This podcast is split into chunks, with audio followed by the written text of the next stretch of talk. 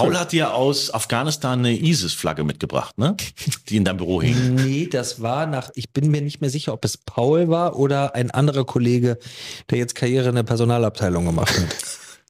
Großer Journalist. Und hast du die Flagge noch oder ist die auch noch in der Die äh, Flagge ist auch, eine Kiste mit ist, der ist auch Topfpflanze, ja? eingelagert mit der Topfpflanze und dem Paintbag. Kann ich die haben? Die, die, die würde sich hier so gut machen. Ja, weil du, musst sie, du, musst, sie- du kannst sie haben, aber du musst sie dir holen, wie es bei Flaggen halt ist.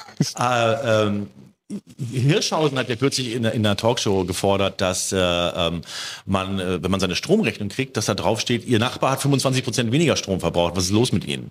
Dass da so ein gewisser sozialer Druck aufgebaut wird. Das ist aber schon was, wo du wahrscheinlich was anfangen könntest, oder? Das sind klassische Methoden von untergehenden Ideologien. Äh, es gibt die Behauptung, dass du, äh, äh, dass du quasi äh, einer Frau Avancen gemacht hast und äh, die hat dann gesagt, du bist, bist doch verheiratet. Und dann hast du ihr sch- gefälschte Scheidungspapiere vorgelegt, um klarzumachen, dass du Single bist. Ist, ist das passiert?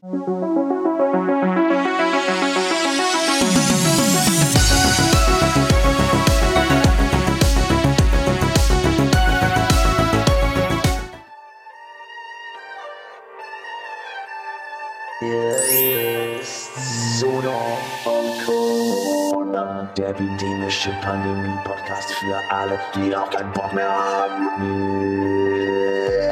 Now listen, bitches, bitches. The Podcasts are back. Back on the mics! Hier ist Sodom und Corona, der epidemische Pandemie-Podcast für alle, die auch keinen Bock mehr haben. Mit Nils Ruf und Matze. Und hier kommen sie, eure Lieblingspodcastchen. Miau. Miau, miau. Mauz. Miau, miau, miau. Schön siehst du aus. Nein, du.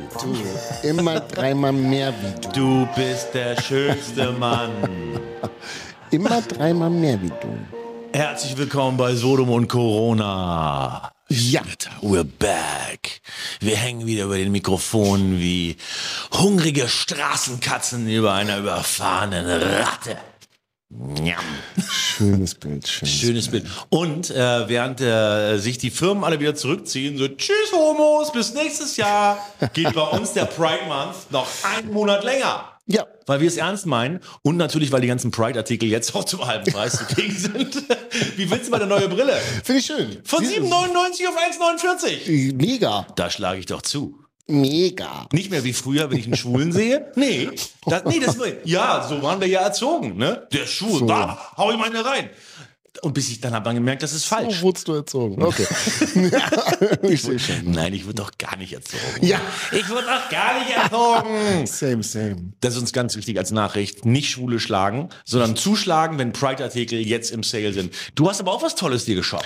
Ich habe hier, ich bin äh, Mr. Propellerhead. Du. Das ist ja so ein- ich heb ab. Ist das, wer war das nochmal hier von äh, Karlsson vom Dach? Karlsson vom Dach war mega. Ja, fand ich auch super. Astrid Lindgren war eh die Beste. Gott, habe ich mir oft einen runtergeholt auf, auf Pippi Longstocking.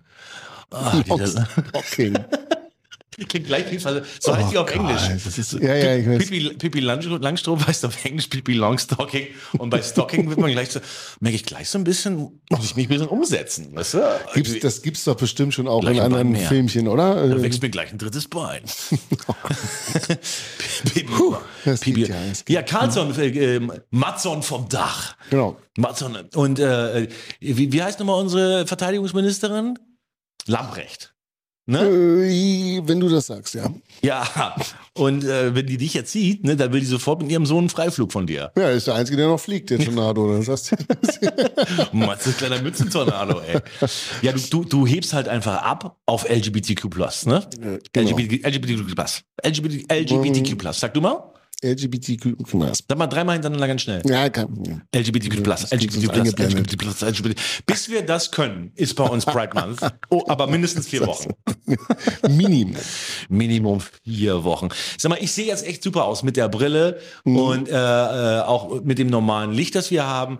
Wir haben vorhin was aufgenommen mit dem Gast. Wir haben einen ganz tollen Gast heute, Ja. einen sehr interessanten Mann. Das stimmt. Also du wolltest aufs Tages, das Tageslicht hat uns da reinge, reingeswitcht. ich sehe oder? aus wie eine Leiche aus aus Wachs. Ja, du musst mal die Sonne, mein Lieber. Er sieht aus, ja, wir reden über äh, Julian Reichelt. Ja. Julian Reichelt, der streitbare Ex-Bildchef, der, ähm, der, ja, ich wollte ihn eigentlich fragen, haben Männer, ist nicht, sind nicht Männer eigentlich das schwache Geschlecht, weil wir so einfach über unsere Eier stolpern? Ja, das wollte ich ihn fragen, aber dazu kommt man nicht, weil der Typ einfach, ja, also wirklich, der nimmt sich das Wort, muss man sagen. Gelernt ist gelernt. Ja, und das irgendwie äh, gegen mich, weißt du? Also ich bin jetzt auch nicht dafür Du bist dafür bekannt, dass du ganz still bist. ganz, ein ganz stiller bin. Ich bin so ein schüchterner Stiller. Ich starte doch mal einen Podcast. Und ich so, keine Ahnung von Ironie. Okay. Und jetzt sitze ich hier mit Herr dieser. Reichelt, darf ich auch noch mal was sagen? Eine Frage, Herr Reichelt. Also, Na, wir hatten schon ein schönes. Ich fand Nee, wir schon was wir hatten Also, wir wollen es ja nicht vorwegnehmen, aber der kommt ja gleich. Der kommt jetzt gleich hier in der Sendung. Der war schon da. Und ich finde, er hatte einen interessanten Rider. Wir fragen ja vorher immer, also ich weiß, äh, ne, es ist meine Art zu fragen, die Gäste, ob sie denn auch nicht vergessen haben, dass sie heute kommen und äh, vielleicht auch in letzter Sekunde vielleicht auf den schlauen Gedanken gekommen sind. Ich bin doch nicht blöd und gehe in diesen Sodom Corona Podcast, ja. Ich gehe irgendwo hin, wo nicht so eine Boutique-Reichweite haben, sondern wo richtig was geht, wo es scheppert in den Likes und Klicks und Views. äh, da frage ich dann immer nochmal nach, äh, ne, weil man könnte sich auch nochmal umdrehen, sich noch mal einen runterholen und dann irgendwie so, so ein bisschen zugucken, wie die Bettdecke langsam am Penis Können wir festklebt. machen, aber er hat es ja nach vorne verschoben auch, deswegen musste ich ja. Auch nach, nach vorne Naja, verschoben. Ja, und dann hat er, ja- äh, dann frage ich nämlich immer noch mehr SMS, irgendwie, hey, äh, gibt's was Bestimmtes, was du trinken willst, Snacks, irgendwas? Und er so, drei Snickers, Wasser, Cola, bis gleich. das ist doch ein Mann von der, äh, vom alten Schlag. Das stimmt. Vom alten Schlag ist er, ne? Das stimmt. Äh, es gab eine, eine Stelle, äh, da hat uns äh, unser neuer Mitarbeiter Lennart drauf hingewiesen. Äh, Lenny, Gott, schütze dich. und ja, ich schütze dich. Ähm, äh, und zwar äh, sprechen wir da über Syrien und er sagt, Obama hätte in Syrien gar nichts gemacht, aber er hat Obama doch in Syrien die Rebellen ausgebildet, äh, ausgerüstet. Und darauf bin ich, äh, da habe ich gar nicht gekommen. Aber wenn es mir jetzt- eingefallen wäre, wäre ich eh nicht dazwischen gekommen, so wie du bei mir oft nicht dazwischen kommst wahrscheinlich, ne? Wie bitte? Redst du Also, mit warum habe ich einen Kopfhörer auf? mir? Redst du mit mir? Ja. Darf ich auch mal was sagen? Na klar. Ja, hast du, hast du recht. Ja, ja, gut. Aber das sehen wir alles gleich. Das finde ich ganz, äh, finde ich schön, dass du im Nachhinein dann auch. Aber das stimmt. Ich fand, ähm, ich fand es sehr interessant, den jungen Mann hier äh, zu Gast zu haben. Ja, und er ist ein junger Mann, ähm, der ist ja tatsächlich sieben Der Jahre jünger jünger? als du sogar? Ah, sieben Jahre, nicht ganz, aber der ist jünger als ich. Der ist jünger, der ist sieben Jahre als ich natürlich dann. Ja, Also man muss ihm das Du anbieten. Ja, er muss, genau, er muss uns das Du anbieten eigentlich. Nee, nee wir ihm. Nee, ja, nee, ja, wir ihn dann, wenn wir, älter wenn, wir, wenn wir älter sind. Ne? Stimmt, das, das hast du ja äh, gelernt, als du mit unserem ehemaligen Ich bei Jens, Jens Spahn. äh, ja, Umwelt, äh, Gesundheitsminister, richtig. Ja. Maskenminister. Da habe ich mich auch gewundert, was machst du so? Ja, hm. Ich bin Bundesgesundheits, ich bin Fotograf. Naja, ist alles richtig. Wir machen Podcast. Ich und drücke immer hier auf die Kamera drauf. Ach, Fotograf, Sie meinen das, was meine Oma macht mit ihrem iPhone? Ja. Blendezeit ISO. Blendezeit ISO machen die jetzt, macht die jetzt alles automatisch. Und die können jetzt sogar automatisch scharf stellen. Gib jetzt auch Kurse. Gib mir doch kurz. Übrigens, die Tassen könnt ihr ja äh, bei uns nach jeder Folge äh, äh, Was kaufen, ersteigern? Nee. ersteigern. Äh, das höchste Gebot bei unserem PayPal-Account wäre uns dann die größte Spende, Hast jetzt hier was? äh, den größten Support hinterlässt. Der kriegt die Tasse aus der jeweiligen Sendung signiert von uns Freihaus zugeschickt. Frankieren wir den Scheiß wirklich, ja? Oder schreiben wir Gebührzeitempfänger? Habe ich früher mal gemacht. Das ist so wie so ein Air-Call, weißt du? Kann man, genau. Gebührzeitempfänger. können wir ja mal bitte. Wollen Sie dieses Gespräch annehmen? Ja. Cool. Auf Bewerbung schreiben, Gebührzeitempfänger. Ja. ihr habt doch Kohle, ich habe keinen Job. Ich bewerbe mich hier. Dann zahlt ihr das doch mal bitte. Ja, Julian Reichelt war hier und äh, ähm, ja, der, der, der kam zu Wort, muss man, muss man sagen. Ähm, äh, aber ich finde cool, dass er hergekommen ist. Und sich, ich dem, und sich dem gestellt hat. Ne? Mal gucken, ob das, welche Gäste jetzt wieder absagen. Ne? Nach, nach Annabel Schunke gab es ja auch so ein paar leer. Ne? Ja, so. Da hast du den wollen den eingelegt. Namen ja du. nicht nennen, ne? Sascha Lobo. Aber äh, da wollen Die nicht mehr kommen. Nazi-Barbie, da hast du den eingelegt. seitdem. Die nazi -Barbie. Ja, aber wir wollen, ich, ich finde es komisch, dass man mit Leuten nicht mehr reden soll. Ich meine, Kaum bin ich nicht da. Ne? Bei Lanz sitzt doch, bei Lanz kaum, als wärst du jemals da. Äh, also, bei Lanz sitzt doch auch irgendwie jemand von der AfD und dann sagst du doch nicht irgendwie, äh, da gehe ich nicht mehr hin. Dann kannst du ja nirgendwo mehr hingehen, gerade in Deutschland. Hier hat mal Hitler gesessen. Man darf, Oh mein man Gott. darf hier schon was sagen. Man, wir laden auch ein. Gerne. Ja, ja. Ja. Natürlich, wie wir aus, aus allen Bereichen Leute hier haben und mit denen quatschen und äh, dann auch richtig unsere Bildungslücken mal hier äh, bloßstellen. Bloßstellen. Bloß freilegen. Also musst wenn wir das nicht schon genug machen. eventuell vielleicht. Mit, ja, mit Oder? Julian Reichel ein kleines Quiz wäre lustig gewesen, ne? Ah, Ja, irgendwie sowas. äh, Ja, ja, ja. Es wird auf jeden Fall, bereitet euch vor, äh, zieht euch warm an für viel linken Schelte. Die hat er ein bisschen gefressen. Ne? ja, ne? Also, ja, äh, bei Ricarda Lange äh, musste er aufgeben. die, die hat er nicht runtergekriegt. Zumindest nicht in einem Haps. Ähm, ja, über die reden wir auch ein bisschen. Aber da sagt er auch ganz klar, äh, sich über die körperliche Konstitution von Ricarda Lange lustig zu machen, findet er nicht okay. Auch wenn die Linken das im Grunde erfunden haben mit ihren ganzen Helmut Kohl-Witzen. Ja, aber Right. von Kohl alleine wird man ja auch nicht so dick, ne, Ricarda. Von Kohl alleine wird man nicht satt. Ja, von Kohl alleine kannst du aber viel pupsen. Und damit könnten wir ja eigentlich im Grunde die Gasknappheit hier in Deutschland äh, äh, ja, reparieren, ausgleichen, oder? Weil wenn ich eins kann als Deutscher, dann ist es Gas. Ich gase richtig aus. nach, nach so einem schönen Dreigänge-Menü gase ich die ganze Nacht richtig schön aus. Das muss man nur irgendwie mal machen. Da brauchst du, ich will mein eigenes Russland. ich will mein eigenes Nord Stream. Nord Stream. Gazprom. Oi, Gazprom. Himmel. Ich bin der Gazprom. Brasron. Ja, aber du- hast doch auch mal so ab und zu leichte Ausgasungen, ne? Also. Hey, jetzt meinst du, bin Ja, ich der dafür Zeit- bekannt, oder was? Ja, die werden, die sind hier dünn und wenn du, äh, ne, wenn du ins Büro kommst. Das hast du schön gesagt. Darüber wollen wir jetzt nochmal ganz. Nein, das wollen wir jetzt ja auch nicht mehr so ausführen. Ne? Das, das will auch keiner so genau hören. Nee, Du hier auf der Toilette treibst auch. Du hast ja auch ein bisschen Recht auf ein Privatleben. Ich wusste auch nicht, dass das jetzt. Was hast du sonst noch Wie aufgeschrieben? sind wir denn jetzt da gelandet? Bei meinen was hast du Ausgaben. Naja, die Gaskrise. Achso, okay. Julian Reichelt sagt uns voraus, dass wir im Winter äh, frieren werden Gut. und Strom rationiert wird.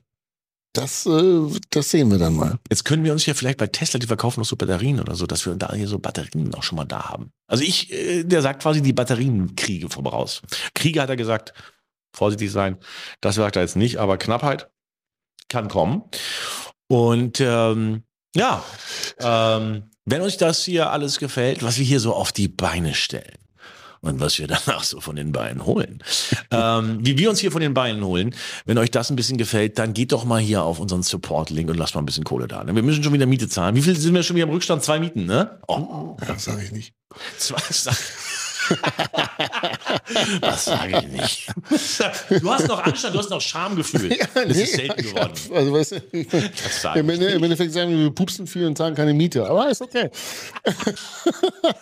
Aber wir Das liefern so, hier ab. So sind wir. weißt liefern du? hier ab. Nehmen das Gespräch vorweg. Ich Pupsen schön, viel, aber- zahlen keine Miete. Julian Reichelt sofort, wann kann ich kommen? Aber dürfen wir erzählen, dass die Polizei auch mit Julian rein, reinkam? Das war Ja, auch super. ja, oder? wir, gesucht, gedacht, ne? wir dachten, ja, ja. Ja, wegen der mich, Miete. Ich habe mich gestern äh, mit einem Nachbarn gestritten. Mhm. Und äh, das, das, der Streit fing damit an, also dass er so tierisch Lärm gemacht hat. Und dann habe ich gesagt, hey, äh, sag mal, ich habe nur gesagt, hey, ist alles okay? Und dann hat er mich sofort gesagt, reg dich nicht so auf, du Nazi, rufst du jetzt wieder die Bullen. Dabei ruft er immer die Bullen. Ich habe sie noch nie gerufen.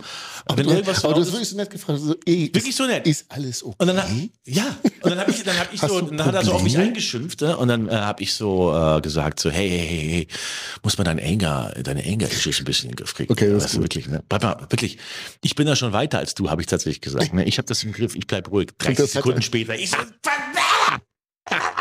haben uns ein bisschen angestrien. 21, 22. Ja, ich, ich, ah, meine Zündschnur ist ein bisschen länger geworden, Ja, ne? Aber dann. aber dafür verbrennt sie schneller. Irgendwie so kommt es mir vor. Auf jeden Fall haben wir uns so angeschrien. Eine halbe Stunde später klopft's hier, klingelt's hier. Steht da die, steht da die, steht da die Polizei. Und äh, ja, äh, ist eine Anzeige gegen Sie wegen Beleidigung. oh. Da hat der schon wieder die Polizei gerufen. Weißt du denn noch, was du gesagt hast? Oder ist das jetzt äh, untergegangen in den ganzen. Man ist da ja in so einer Art Rauschzustand, ne? wenn man so getriggert wird und so beleidigt wird. Also du wüsstest jetzt nicht speziell, was du da, also in, der, in der Kampftirade. ah, weiß ich auch nicht ganz genau. Wie war denn der Wortlaut? Weiß das doch nicht mehr. Nicht.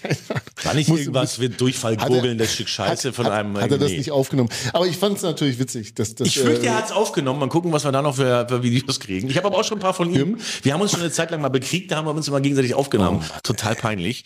Und haben das dann immer dem Vermieter geschickt, ähm, der sich kaputt gelacht hat. das ist darüber. so deutsch, ne? ja, ist es, ne, aber er ist ja gar nicht, er ist ein Italiener. Achso. Ja, Ja, stimmt, hast recht. aber beide Faschisten halt, ne? Ja, beide, also faschistische Offspring sind keine Faschisten. Tanzen Nicht, dass er mich jetzt schon wieder anzeigt. Äh, und der hatte, ja genau, dann waren die, also dann, äh, dann waren die gestern hier. Und dann heute, als Julian Reichelt, der zum Glück nicht mehr Bildchef ist, aber man muss sich sagen, man muss sagen, man bleibt ja immer Bildchef, ne? Das ist wie Präsident. Der Bildchef kommt also hier an und gleichzeitig trifft die Polizei ein, die mich sucht. Weil, äh, so, dann, die waren insgesamt dreimal hier und haben aber selber gesagt, ja, um dieses schwerwiegend, um diesen schwerwiegenden Kriminalfall zu lösen, haben sie gesagt. Und ich so, möchten Sie was dazu sagen? Ich so, nee, es geht ja auch aus wie das Hornbacher Schießen. Äh, egal, was ich jetzt sage und Sie 48 Seiten abtippen, das wird doch eh eingestellt. Ja, also Ja. Beleidigung in Berlin? Klar wird das eingestellt. Und solange du nicht irgendwie äh, im, Polizisten eine Ohrfeige rauskommt, die passiert hier gar nichts. Ich, Ähm. ich, will- ich würde gerne das Video sehen. Klingel doch bei ihm. Ja, ich frage mal ganz kurz. Aber, so. aber du bist so allergisch gegen Katzen. Ich meine, der hat ganz ähnliche Tiere, der hat Frettchen. Tatsächlich, ja. Einmal war er ja, sehr laut und dann habe ich gesagt, warum bist du denn immer so laut? Ne? Weil manchmal machen hier Tonaufnahmen. Und er so, meine eine Frettchen liegt in Sterben. Okay. Ja, Mensch. In der Wohnung stehen überall so Katzenklos, oder Wohnung, eigentlich ist es ja seine Werkstatt. Ähm, ach, ist ja auch egal. Das ist ja auch privat. Ja, Wir müssen auch seine Privatsphäre hier ein bisschen schützen. Ja. Aber eins kann man erzählen, das stand ja auch schon in der Zeitung. Hier unten ist eine Brücke und unten fahren S-Bahnen vorbei. Und dann stehen da oft Mütter mit ihren Kindern und oder Eltern mit ihren Kindern und gucken sich dann, winken die Kinder den, den Zügen, ne? Und dann hupen die Zugfahrer. Und das Gehupe nervt ihn. Und deswegen Ja, hat er die Kinder mit Wasserbomben beworfen und äh, den Eltern durch ein Megafon zugebrüllt, dass sie sich verfickt nochmal eine Eisenbahnanlage kaufen so, äh, sollen, weil er will diesen Lärm hier nicht. Okay, ja, ich, hab- ich, ich weiß das noch, weil ich, hatt- wir hatten noch mal so eine E-Mail, glaube ich, von einer Redakteurin. Ja, die hat, die hat Da waren wir noch nicht, da waren wir noch nett und haben uns nicht dazu geäußert. Aber stell dir mal vor, ich ziehe nach Italien, Italien, ja, nachdem ich in Deutschland komme, äh, endgültig komplett verbrannt bin, ziehe ich dann nach Italien und dann laufen da so kleine Bambini rum, ja, und, und dann, äh, dann bewerfe ich die mit Wasserbomben und, und sage den Eltern, dass sie sich verpissen sollen. Die machen aus mir fucking Bolognese und zwar zu Recht. Aber wir so, oh ja, Entschuldigung, äh, hier ist die Telefonnummer, rufen Sie die Polizei wegen Beleidigung. Es ist hart. Das könnte auch Es ist hart. sein. Aber gut. Das der- war, also nicht die, das war also nicht der Polizeischutz. Äh, Ich so, oh, hast du Polizeischutz, Julian? Nee, äh, die Polizei ist wegen dir hier, Nils. So war das. Und jetzt, äh, with no further ado, wie sie immer sagen. Ja. Doch, lieber da eine Sache noch. Was denn? Liked uns, Achso. liked uns, lasst uns Likes da, schreibt uns einen netten Kommentar. Wir brauchen vor allen Dingen Kommentare bei den iTunes Podcasts. Das ist wichtig. Und äh, abonniert uns. Das ist wichtig. Wir sagen Ja, das nie. Alle, alle, alle sagen das immer ständig, aber hin und wieder müssen wir sagen, ist, mach die Glocke an. Was Mach die, dazu, ne? Hol die Glocken raus. Wenigstens das. Baby. Wenn ich hier schon äh, umsonst. Nee, nee, nee. kommt, nee, kommt in den, äh, wie heißt es immer so schön, kommt in den Notification Bell Squad. Smash that like button. Smash So, it. und Smash jetzt. It. Smash that like. Smash that, smash that like button like it's your sister. Und jetzt ist er endlich hier. Yes. Der einzigartige, der nie erreichte, Yes. der äh, kürzlich rausgeschmissene Ex-Bildchef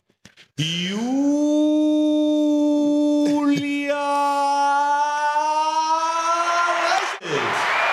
Herzlichen Dank. Julian, was wir uns alle fragen, äh, wo steht das Feldbett jetzt? Das Feldbett ist, glaube ich, eingelagert bei Axel Springer. Also ich habe es nicht. Du hast es nicht bekommen? Nee, ich habe äh, bisher noch nichts von all dem abgeholt, was da eingelagerert wurde. Ach, du bist nicht irgendwie mit so einer, wie im amerikanischen Film, mit so einer Keine- Kiste raus mit einer Mit der Topfpflanze. Topfpflanze drin, wie bei Lehman Brothers. Nein, das hat nicht mal mehr für Kiste und Topfpflanze gereicht. Bist du, warst du im Haus, als äh, äh, du das, äh, äh, als du das Ende, als das Ende dir angetragen wurde, oder warst du gar nicht da? Ich war gar nicht da und bin auch nie wiedergekommen. Ja, dann will man ja da auch nicht mehr hin, ne? Absolut. Diesen Gang spart man sich dann. Ja, genau, den Gang mit Topfpflanze und Feldbett. das Feldbett unterm Arm. Das wäre natürlich auch ein geiles Bild gewesen äh, für die nächste Schlagzeile. Viele haben darauf gewartet auf das Bild und ich habe versucht, das dann nicht zu produzieren. Das Feldbett spare ich mir als Pointe noch auf. Aber das ist auch so ein bisschen, äh, da ist die Bild noch so ein kleines bisschen, habe ich manchmal so einen Eindruck, betulich, wenn es um eigene Themen geht, ne? um Leute aus den eigenen Reihen und so. Da, da, da ist sie ein bisschen schweigsamer, als wenn ähm, äh, äh, ja außerhalb was passiert. Ja, also als betulich würde ich das jetzt, äh, würde ich die Wochen jetzt nicht be bezeichnen aus meiner Wahrnehmung. Äh, die waren doch eher turbulent. Ähm, aber äh, verschlossen ähm, nach außen, das trifft es vermutlich ganz gut. Ja, ein bisschen, ne? Also äh, ähm, da denken sich natürlich dann in solchen Momenten viele so, zum Beispiel Kai Diekmann hatte auch mal so einen Vorwurf, dass er da beim Schwimmen irgendwie einer Frau zu nahe gekommen ist oder so. Da hört man dann erstmal nichts, ne? So, äh, was man bei anderen Leuten, die eh nicht prominent sind, schon hören würde. Ist ein, äh, ist ein schwieriges Thema. Also erstens glaube ich, dass beim ganzen Thema Vorwürfe, die in keiner Weise offen direkt erhoben werden oder jemals bewiesen oder belegt werden, wir als Gesellschaft ohnehin auf einem sehr, sehr, sehr sch- schwierigen Weg sind, weil es ja, ähm, wenn man sich jetzt äh, äh, ja auch Bereich im Showbiz, wenn man sich jetzt Johnny Depp anguckt, sieht man ja, wozu Vorwürfe äh, führen können, die Da sieht man ja eigentlich, was immer so dran ist, wenn, wenn die Weiber irgendwas erzählen. Nein, das, das würde ich, das würde ich unter keinen Umständen sagen. Aber ich finde, äh, dass man in den letzten Monaten, äh, auch zum Beispiel bei Luke Mockridge, bei Johnny Depp gesehen hat, wie Vorwürfe, auch politisch motiviert, als Vernichtungswaffe eingesetzt werden. Ähm, und ich glaube deswegen, das habe ich mir bei Bild auch immer zu eigen gemacht, ähm, sollte man über Vorwürfe äh, erstmal gar nicht berichten, wenn man sie nicht sehr gut äh, geprüft hat. Das war zumindest immer meine Maxime bei Bild. Ich glaube auch, dass da in der Vergangenheit jetzt in der gesamten deutschen Medienlandschaft, zum Beispiel beim Thema Kachelmann, äh, Dinge massiv falsch gelaufen sind, aus denen wir hätten lernen sollen. Aber leider haben äh, nur Leute daraus gelernt, die sehr geschickt Vorwürfe zu nutzen wissen, besonders diffus äh, intonierte Vorwürfe. Das ist eine schreckliche Fehlentwicklung und das ist auch eine schreckliche politische Entwicklung, weil es ja vollkommen klar ist, wie solche Sachen genutzt werden, gegen wen sie genutzt werden. Ähm, aber das ist die Zeit, in der wir leben und ich habe mich jetzt äh, nach ein paar Monaten auch daran gewöhnt, dass wir in dieser Zeit leben. Oh ja, auch schon. Willkommen. Ja. Äh, äh, darf ich aber mal ganz kurz eins fragen? Also das ist ja, du warst ja äh, dann äh, der Chefredakteur von der Bild auch. Das. Und äh, dass man halt dann sagte, äh, dass es eventuell äh, ja nun auch sehr viel äh, Momente gab, wo man sehr viel Schlagzeilen produziert hat, die auch in diese Richtung gingen. Also kann das sein, dass Eben du nicht, jetzt eben nee, nicht, eben eben echt, nicht, hast du das nicht. alle? Okay. Also, was gerne ausgelassen wird von der äh, Ja. von den linken Propagandamedien ist, dass ich die letzten Jahre bei Bild dafür genutzt habe, um genau diesen aus meiner Sicht immer äh, abscheulichen Bereich in das äh, Privatleben von Leuten vorzudringen, bei Bild komplett abgeschafft habe. Wir haben keine Paparazzi-Fotos mehr gemacht. Wir haben äh, Aber Paparazzi-Fotos sind, glaube ich, sowieso verboten, oder? äh, Paparazzi-Fotos, naja, das ist ein, also es ist nicht so verboten, wie ich es restriktiv gehandhabt habe. Ja, man kann immer Okay. durchaus argumentieren, Prominente, die in der Öffentlichkeit äh, auftauchen und ähm, äh, zum Beispiel mit äh, einem neuen Partner in der Öffentlichkeit auftauchen, da gibt es ja durchaus die Argumentation, da besteht ein öffentliches Interesse und das sind Personen der Zeitgeschichte und deswegen darf man sie fotografieren. Aber du darfst Und nicht äh, eine Schauspielerin, die ihren Müll rausbringt, beim Müll rausbringen. Irgendwie da gibt es doch irgendwelche Urteile, Auch oder? das, auch das, äh, da- das ist umstritten, aber meine Handhabung war da immer restriktiv. Ich habe immer gesagt, wer sind wir darüber zu urteilen, wann wir irgendwie das in die Privatsphäre von Leuten eindringen dürfen. Ich wollte das nicht und äh, wir haben das auch nicht gemacht. Ähm, deswegen auch das ist eines der zahlreichen Klischees, die natürlich gern verwendet werden, wenn man selber macht, muss man selber damit umgehen. Ähm, äh, es wäre unbequem zur Kenntnis zu nehmen, dass ich sowas nicht gemacht habe, im Gegenteil abgeschafft habe, aber ähm, dass wie gesagt, dieses ganze Lager es äh, sich schwer tut, damit Fakten zur Kenntnis zu nehmen. Auch damit, ähm, damit habe hab ich mich in gewisser Weise abgefunden und damit muss man auch umgehen. Das sind halt gefährliche Leute, die eine ähm, äh, äh, vollkommen skrupellos ihre politischen Ideologien verfolgen und davor f- vor gewissen Mitteln nicht zurückschrecken. Wir sehen es auf der ganzen Welt. Aber ich, Du ich sprichst über deine Kritiker. Ähm, ich, ich spreche nicht nur über meine Kritiker, ich spreche über ein politisches Milieu, das äh, aus meiner Sicht sich von der politischen Debatte, der, äh, weiß ich nicht, der Verwendung des Arguments und so weiter weit entfernt hat und versucht hat und versucht und das sehr erfolgreich äh, versucht, verschiedene Vernichtungsmethoden einzusetzen. Und hier kommt jetzt meine Theorie. Die Menschen, mit denen wir es da zu tun haben, Menschen, die in Deutschland auch zum Beispiel in Regierungsverantwortung sind, Teile der Grünen, Teile äh, äh von Medien, wissen, dass sie für ihre teilweise absurden, progressiven, sogenannten progressiven Ideen keinerlei Mehrheiten haben äh, und dass sie deswegen gegen die Leute, die sie kritisieren für ihre Politik, nicht mit Argumenten durchkommen, sondern dass sie das unterdrücken müssen. Und deswegen benutzen sie klassische Unterdrückungsmechanismen, äh, charakterliche äh, Vernichtung, Worte wie ähm, Hass und Hetze zum Beispiel. Hass und Ja. Hetze ist das, ja, was, was, was ist das überhaupt? Hass und Hetze ist das, äh, was keine grüne Meinung ist. Bei Grün Ja, ist Hass ne? und Hetze, was Ja. keine grüne Meinung ist.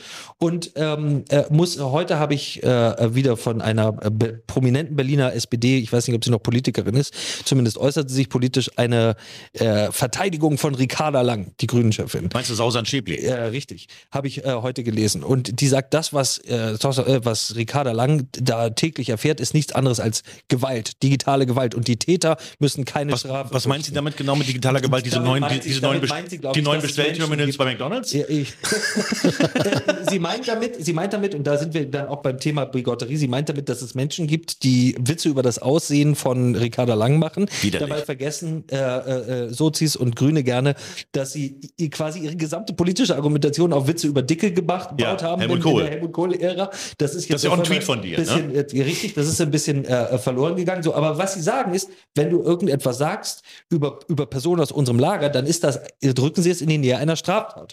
Und ich kann nur immer sagen, man muss sich nicht wundern, wenn diese Leute eines Tages das, was sie heute in die Nähe einer Straftat drücken, irgendwann genauso verfolgen wollen wie Straftaten. Das ist das, was ich in diesem Lager sehe. Sie haben zwei Mechanismen. Entweder persönliche charakterliche Vernichtung oder äh, zunehmender Verfolgungsdruck auf Meinungen, die nicht ihre Meinung sind. Das ist das, was sie verfolgen. Und warum tun sie das? Genau, mit- mit Mitteln, die nicht Argumente Wahnsinn sind, keine ne? Leute äh, überzeugen können. Und wenn ich keine Menschen überzeugen kann, wenn ich keine Mehrheiten gewinnen kann, muss ich die Mehrheit halt in dem, ähm, was sie äußert und empfindet und äh, was ihr wichtig ist, unterdrücken. Ist es, äh, ja, ich habe oft den Eindruck, dass äh, quasi äh, vor allen Dingen von links immer äh, nach Verboten geschrien wird. Ne? Also es sollen immer, es soll so eine äh, idealisierte Welt hergestellt werden über Gesetze und Regeln, ne? ähm, die dann auch äh, strafbewehrt sind. Äh, Im Fall jetzt Ricarda Lang, äh, da ist, ich meine, die ist, glaube ich, 28, die hat wahrscheinlich keine Witze über Helmut Kohl gemacht.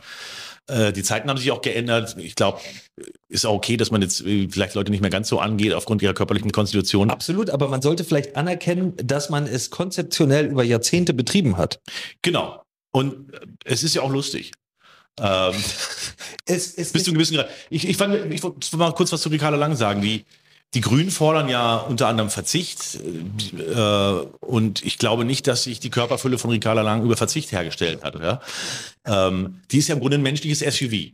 also Das, aber die, die nimmt ja den Platz ein, die hat ja einen CO2-Abdruck wie drei, wie drei äh, herkömmliche Menschen. Ja? Äh, ist, ist das nicht? Naja, die ist schon, die ist ein entgrenzter Körper. Also sagen wir es Mhm. so, ich glaube, das, was du da beschreibst, in vielleicht nicht äh, ganz dieser radikalen Zuspitzung, ist das, was viele Menschen empfinden, wenn die Grünen sie zum Verzicht aufrufen. Ja. Oder? Ja. Das, das äh, mag durchaus so sein. Also das Und was auch, was auch auffällt, ist, wenn die unser Leben regeln will, ne, in der Politik, aber noch nicht mal ihren Körper geregelt kriegt, so ein bisschen. Das, Ich das, glaube, man muss oder? Nicht, man, ich, Darf man das? ich glaube, die Grünen sind viel zu ähm, sind, sind viel zu radikal und gefährlich, als dass man sich äh, an, an diesem Beispiel, an dem man ja immer nur verlieren kann. Es ist ja vollkommen klar, dass ich keine äh, äh, Sympathie mehr gewinne, indem ich äh, äh, äh, mich in dieses Feld verlagere. Es ist ja vollkommen klar, dass ich keine politische Debatte mehr gewinne, indem ich über Ricarda Lang und die Aussehen rede. Man kann ja da über ganz andere Themen reden. Man kann darüber reden, dass äh, unser äh, Wirtschaftsminister Robert Habeck,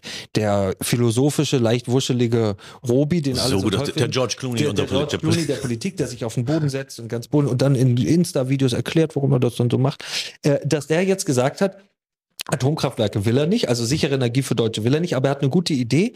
Äh, erstens nur noch kaltes Wasser verwenden und zweitens, das ist mein absolutes Lieblingsbeispiel, haben, hat er jetzt einen, Ratgeber rausgegeben, wie wir sein politisches Versagen kompensieren wollen. Und zwar hat er gesagt, äh, und das steht da tatsächlich wörtlich so, dass ein großer Fernseher im, äh, ein großer Fernseher im Wohnzimmer und auf der Stromrechnung doch kein schönes Bild ergibt. Ja, also um das eigene politische Versagen äh, zu, zu kompensieren, tragen die Grünen jetzt die Flatscreens aus den deutschen Wohnzimmern raus und sagen mir, wie ich mein Wohnzimmer einzurichten habe. Ja, da muss ich ja nicht über Ricarda Lang reden. Das sind einfach, das sind Verrückte. Das ist das, Ja, ist das was man Ideologie nennt. In so einen kleinen Fernseher passt doch die Ricarda lang gar nicht mehr rein. die kann ich dann nur noch ausschnittweise sehen. äh, ähm, Hirschhausen hat ja kürzlich in, der- in einer Talkshow gefordert, dass äh, ähm, man, äh, wenn man seine Stromrechnung kriegt, dass da drauf steht, ihr Nachbar hat 25 Prozent weniger Strom verbraucht. Was ist los mit Ihnen? Dass da so ein gewisser sozialer Druck aufgebaut wird. Das ist aber schon was, wo du wahrscheinlich was anfangen könntest, oder? Das sind klassische Methoden von untergehenden Ideologien. Ganz einfach. Ja, und das das ist äh, nichts anderes als, das sind so, sozialistische Ideen, müssen Menschen immer dazu zwingen, Dinge zu tun, die sie nicht tun wollen, damit ihre Idee vielleicht noch funktionieren kann. Am Ende funktioniert sie dann doch trotzdem nicht. Oder sie müssen über das Mittel Denunziation äh, und, und Druck, also wir haben den Druck ja schon bei den SUVs erlebt. Ja, Ächtung, wer wer- Ächtung, ne? Ja. Äh, Ächtung. Wer, wer ein SUV fährt, ist ein, ist ein äh, Klimaschwein und will eigentlich, dass unsere Kinder ertrinken. Als nächstes werden wir erleben, wenn mein Flatscreen zu groß ist, bin ich dafür verantwortlich, dass Menschen erfrieren, weil ich ja zu viel Energie mit meinem Flatscreen verbraucht Nee, habe. du bist du schuld daran, dass in der Ukraine äh, Menschen sterben. Auch das, auch das, also wer gegen Tempolimit ist, ist ja tatsächlich, das ist ja nicht mal ausgedacht, da sind wir wieder bei Ricarda Lang. Ricarda Lang argumentiert, wer gegen Tempolimit ist, ist quasi für Putin und Völkermord in der Ukraine. Na klar, weil wir ja das ist Öl da kaufen. Ein, das ist einer der beliebtesten äh, äh, Propagandamechanismen von allen Ideologen und Ideologen scheitern, immer von allen scheiternden Ideologen. Wer gegen uns ist, bringt den Tod. Der politische Gegner bringt den Tod. Ja. Es wird irgendwann vollkommen absurd, weil wenn ich für Flatscreen bin, erfriert davon ja keiner. Aber sie sind sich auch nicht zu, zu dämlich, um, um solche Sachen zu behaupten. Und das Irre ist, dass sie in so urba, ur, urbanen Milieus wie gewisse Stadtteile von Berlin, Hamburg, Frankfurt, München damit tatsächlich in einer äh, so unendlich r- reichen Welt auf Zustimmung äh, treffen. Dass Leute glauben, sie können sich selber dadurch auswerten, indem sie ähm, äh, in Marzahn den Flatscreen verbieten. Ja, äh, äh, ähm, Virtue Signaling ist da so ein bisschen ein Stichwort. Ne? Man, man will eben auf der richtigen Seite stehen. Ja. Und ich habe ein bisschen das, den Eindruck in Deutschland immer, dass äh, die, ja, die Leute, die früher vielleicht, oder sagen wir, die Leute, die heute so unbedingt auf der richtigen Seite stehen wollen, dass die das mit dem gleichen feuchten Eifer auch äh, äh, in einem anderen Regime, das wir in Deutschland mal hatten, gemacht hätten. Hauptsache auf der gerade populären Seite stehen. Ne? Also ich würde da jetzt, ich würde immer ver- direkte Vergleiche zwischen Regimen meiden. Aber ich glaube, als ein Land, das äh, sich ja zwei Dinge geschworen hat, während den Anfängen und nie wieder, dass wir Dinge, die wir uns geschworen haben, vielleicht achten und würdigen sollten. Nie wieder kann man inzwischen vergessen, glaube ich, nach dem, was in der Ukraine gerade passiert und was wir mit beim Thema Antisemitismus in Deutschland erleben. Also nie wieder haben wir, haben wir äh, längst abgeschrieben. Äh, jeden Tag gerne wieder. Könnte Nicht mehr so da, oft. Könnte man da sagen, ja, nicht mehr so oft oder nur noch auf der Documenta oder nur noch als Satire oder Holocaust. Äh, äh, Auf der Nicht mehr so oft. so. Deutschland. Ähm, aber, aber das während den Anfängen ist halt interessant, weil während den Anfängen heißt ja logischerweise, dass man darauf achten muss, wo Mechanismen entstehen. Und die wenigsten totalitären Geister sind in der Geschichte der Welt angetreten, indem sie gesagt haben, guten Tag, ich bin ein totalitärer Geist, ich würde sie gerne unterdrücken und ihnen sagen, wie sie zu leben haben. Und wenn sie nicht mitmachen, dann wird uns schon was einfallen, wie wir mit denen umgehen. Totalitäre Geister kommen immer, indem sie die bessere Welt versprechen, indem sie für das Schöne und Gute, für äh, Austausch, für äh, Frieden und so weiter äh, stehen. Ähm, be beliebter russischer Kommunikationsmechanismus auch. Und diese totalitären Anflüge sind natürlich ganz leicht zu erkennen bei den Grünen. Also vielleicht weniger noch bei Habeck und Baerbock. Das ist sozusagen das freundliche leicht äh, äh, äh, ver- verwuschelte Gesicht, äh, verwuschelt äh, jetzt bei, bei Robert Habeck, der sich dann an äh, vor Ja, aber, aber Hitler, Hitler sah ja auch süß aus und später waren wir ziemlich Wie, enttäuscht. wie gesagt, ich, ich, ich glaube, man wird, äh, man wird, man wird dieser, man, man wird der Ernsthaftigkeit äh, der Debatte nicht gerecht, indem man es mit diesen, mit diesen Vergleichen kaputt Ja. macht. Nie, niemand, niemand ist Hitler, niemand ist vergleichbar damit. Ich Aber weiß, das heißt ich nicht, das heißt nicht, dass es nicht äh, einen ausgeprägten totalitären, repressiven Geist Übertreibung macht anschaulich. innerhalb unserer Regierung Aber gibt. immer zum Thema Tempolimit. Ging es da nicht auch anders? Ging es nicht? Ich meine, Deutschland ist das einzige Land auf der ganzen Welt, wo man so schnell fahren darf, wo man, wie man will, auf einigen Strecken. Das ist ja dann längst Ja. nicht überall. Ne? Also äh, zum Beispiel äh, vor Kindergärten und so weiter ja nicht. Ne? Ähm, und auch nicht auf allen Autobahnen. Aber man könnte das auch mal mit Freiwilligkeit probieren. Ja, du kannst ja vielleicht dein, äh, vielleicht kriegst du ja eine Steuer, eine, eine Kfz-Steuerbefreiung, wenn du dir dein Auto äh, auf 130 Das ist äh, limitieren lässt. Der Staat sollte auch keine Belohnungsmechanismen auf Steuerkosten einsetzen für Dinge, die er für richtig hält, sondern der Staat sollte gesetzlich regeln, wofür er ein Mandat hat. Wir wählen ja Menschen, die sagen vorher, was sie machen wollen und dann wählen wir sie. Und daraus kann man ja ein Mandat ableiten. leiten. Eine, ein Tempolimit in Deutschland hat äh, niemand gewählt. Niemand ist angetreten und hat gesagt, Aber niemand sind stimmt ja nicht, die. Grünen sind ja in der Regierungsverantwortung. Ja, ne? das stimmt. Sie sind in der Regierungsverantwortung. Sie haben 15 Prozent, 85 Prozent der Menschen haben die Grünen nicht gewählt. Daraus kann man ja kein Mandat für Tempolimit ableiten. Na, aber Ich für was können Sie denn dann überhaupt ein Mandat ableiten, wenn Sie Ja, sind für- doch, sind doch in der glaube, Regierung? Das ist ja genau der entscheidende Punkt. Die Grünen sind zwar in der Regierung über unseren äh, äh, über unserer äh, unser Wahlrecht und das ist äh, ja auch vollkommen legitim, aber haben sie ein Mandat für ihre radikalen Ideen? Da würde ich sagen ganz klar nein. Sie haben keinen die es gibt für kaum eine grüne Idee. Nehmen wir die beliebteste grüne Idee der Atomausstieg. Ja, den übrigens auch niemand auf der Welt macht. Ja, also da äh, Nee, wir kaufen jetzt ja dann, äh, wir stalten die sicheren deutschen Atomkraftwerke ab und kaufen dann aus Genau. Gibt, ukrainischen äh, Atomkraftwerken den äh, Strom. 60 Prozent der Deutschen sind dafür, die Atomkraftwerke weiterlaufen zu lassen. Und die Grünen meinen, sie haben ein Mandat dafür, sie abzuschalten. 60 Prozent, wirklich, woher kommen die Zahlen? Weil mein Vater ist, äh, ist in der Atomwirtschaft und ich hatte immer den Eindruck, dass das wirklich keiner Naja, will. also ich glaube, also die, diese Zahlen legen im Moment rasant zu, Ja. je näher der Winter kommt. Und ich würde mal sagen, im Winter Je sind wir ungefähr bei Winter kommt. 95 Prozent. So, Ja, aber, es, aber es stimmt ja tatsächlich, für, für Atomstrom muss, muss in der Ukraine niemand sterben. Und äh, die Frage ist ein bisschen, woher kommt der Strom, wenn, äh, wenn, wir, äh, wenn wir Kohle abschalten? Das ist ja das. Gas, das ist das, was Öl, die, bla, also äh, es nicht gibt wollen. ja immer, äh, wie, wie in allen äh, totalitären Ideologien und Regimen kommt es ja immer irgendwann zum Schwur und zu dem Moment, wo die Leute merken, man hat uns zwar gesagt, es gibt hier Bananen und Orangen im Laden, aber wenn man mal reingeht, sind da gar keine Bananen und Orangen.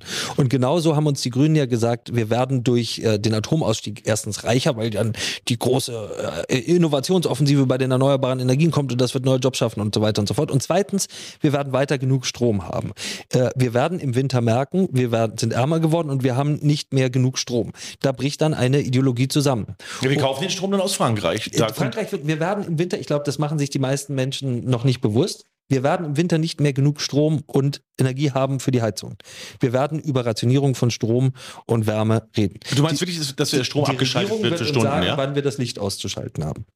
Da bist du dir sicher. Da bin ich mir sicher. Da bin ich mal gespannt. Ich auch. Ob, das, ich gut, auch vor allem ob das Statement darauf, gut wie altert. Grünen Wähler das in Prenzlauer Berg finden, wenn man ihnen auf einmal sagt, dass um 16.30 Uhr Schluss mit Strom ist. Ja, da müssen die früher ins Bett, ne? Das, Ähm, Ja. man, man, man, man verliert die Nacht und gewinnt den Tag. äh, äh, ja, aber wir kaufen doch dann immer Strom aus anderen Ländern, wenn wir selbst nicht genug haben. Ist es nicht so? Aus, aus Atomstrom aus Frankreich, aus Polen? Das stimmt. Das setzt aber erstmal voraus, ähm, das ist ja ein extrem komplexer Mechanismus. Also, um von Leuten etwas zu kaufen, setzt immer voraus, dass die genug haben. Und ich glaube, dass wir im Winter eine europäische Energiekrise und ein Every Man for Himself äh, Moment erleben werden, in dem alle europäischen Länder, die Briten haben es ja schon angekündigt, äh, sagen werden, es tut uns leid, wir können im Moment keine Energie exportieren. Also du meinst, hier werden die Batteriekriege los, los, losgehen? Ich weiß nicht, äh, ob ich da über Kriege sprechen würde, aber ich glaube, wir machen uns alle keine Vorstellung davon, was es auch gesellschaftlich bedeutet, wenn die deutsche Industrie runtergefahren wird. Dann sind wir sehr schnell im äh, Bereich der schweren Unruhen auf jeden Fall. Könnten wir dann nicht die Gaslieferungen aus Russland äh, durch Atomstrom kompensieren? Theoretisch? Also inwieweit man Dinge kommt, also es gibt ja, wenn ich das richtig nachvollzogen habe, Verstrom, also Verstromung von Gas. Gas wird zur Energiegewinnung eingesetzt.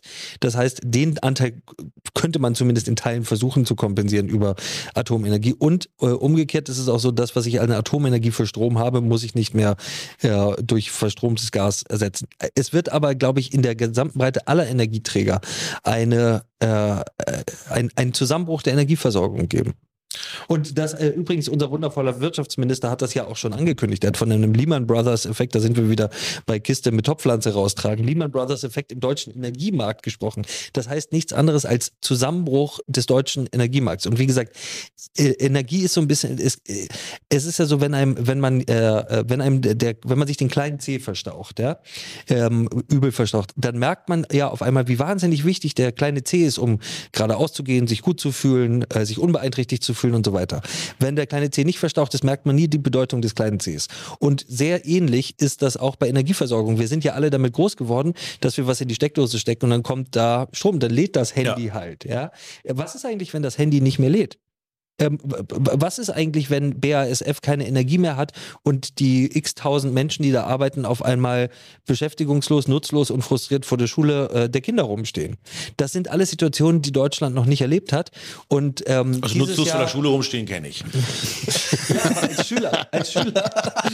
ähm, äh, aber das sind äh, äh, Situationen, die ähm, äh, wir dank der Grünen jetzt in diesem Winter das erste Mal erleben werden. Und ich bin sehr gespannt darauf, wie groß die Begeisterung für die Grünen dann selbst im grünen Milieu äh, noch ist. Ja, die sind ja jetzt schon äh, ein bisschen in der Realität angekommen ne? und müssen diskutieren, ob Atomkraftwerke länger laufen. Es, es geht, ich wundere mich, dass sie nicht Elon Musk folgen und neue bauen, äh, so wie Polen und Frankreich das die ganze Zeit machen. Nein, ne? das Irre ist ja, dass selbst die EU und selbst die Grünen in den, im EU-Parlament Atomkraft als nachhaltige Energie anerkannt haben. Aber hier kommt der entscheidende Punkt. Die Grünen waren nie eine Klimaschutzbewegung, sondern eine Anti-Atom-Bewegung. Genau. Die Grünen sind mächtig geworden, indem sie den Menschen erzählt haben, indem sie quasi dafür gesorgt haben, dass Kinder die Wolke lesen mussten und dann die letzten Kinder von Schevenborn und das Atomkraftwerk wurde mit der Atombombe gleichgesetzt und ähm, äh, Fukushima war ein Atomunfall, der tausende Menschen das Leben gekostet hat. Das war eine Flutwelle und kein Atomunfall. Die, die, die Macht der Grünen ist auf Angst vor Atomkraftwerken gebaut. Deswegen- Allgemein auch aus, aus, ja, aus so. Angst und, ne? das haben sie, und Technikfeindlichkeit. Und, genau, Angst, Technikfeindlichkeit. So, und jetzt stehen sie vor der Situation, die Grünen wissen ja, dass es nicht genug Strom gibt. Also schicken sie entweder Millionen Deutsche in die Arbeitslosigkeit oder sich selber in die Arbeitslosigkeit. Wenn sie nämlich Atomstrom zustimmen würden, würde ihnen die Basis wegbrechen und damit würden ihnen ihre schönen Ministerjobs wegbrechen.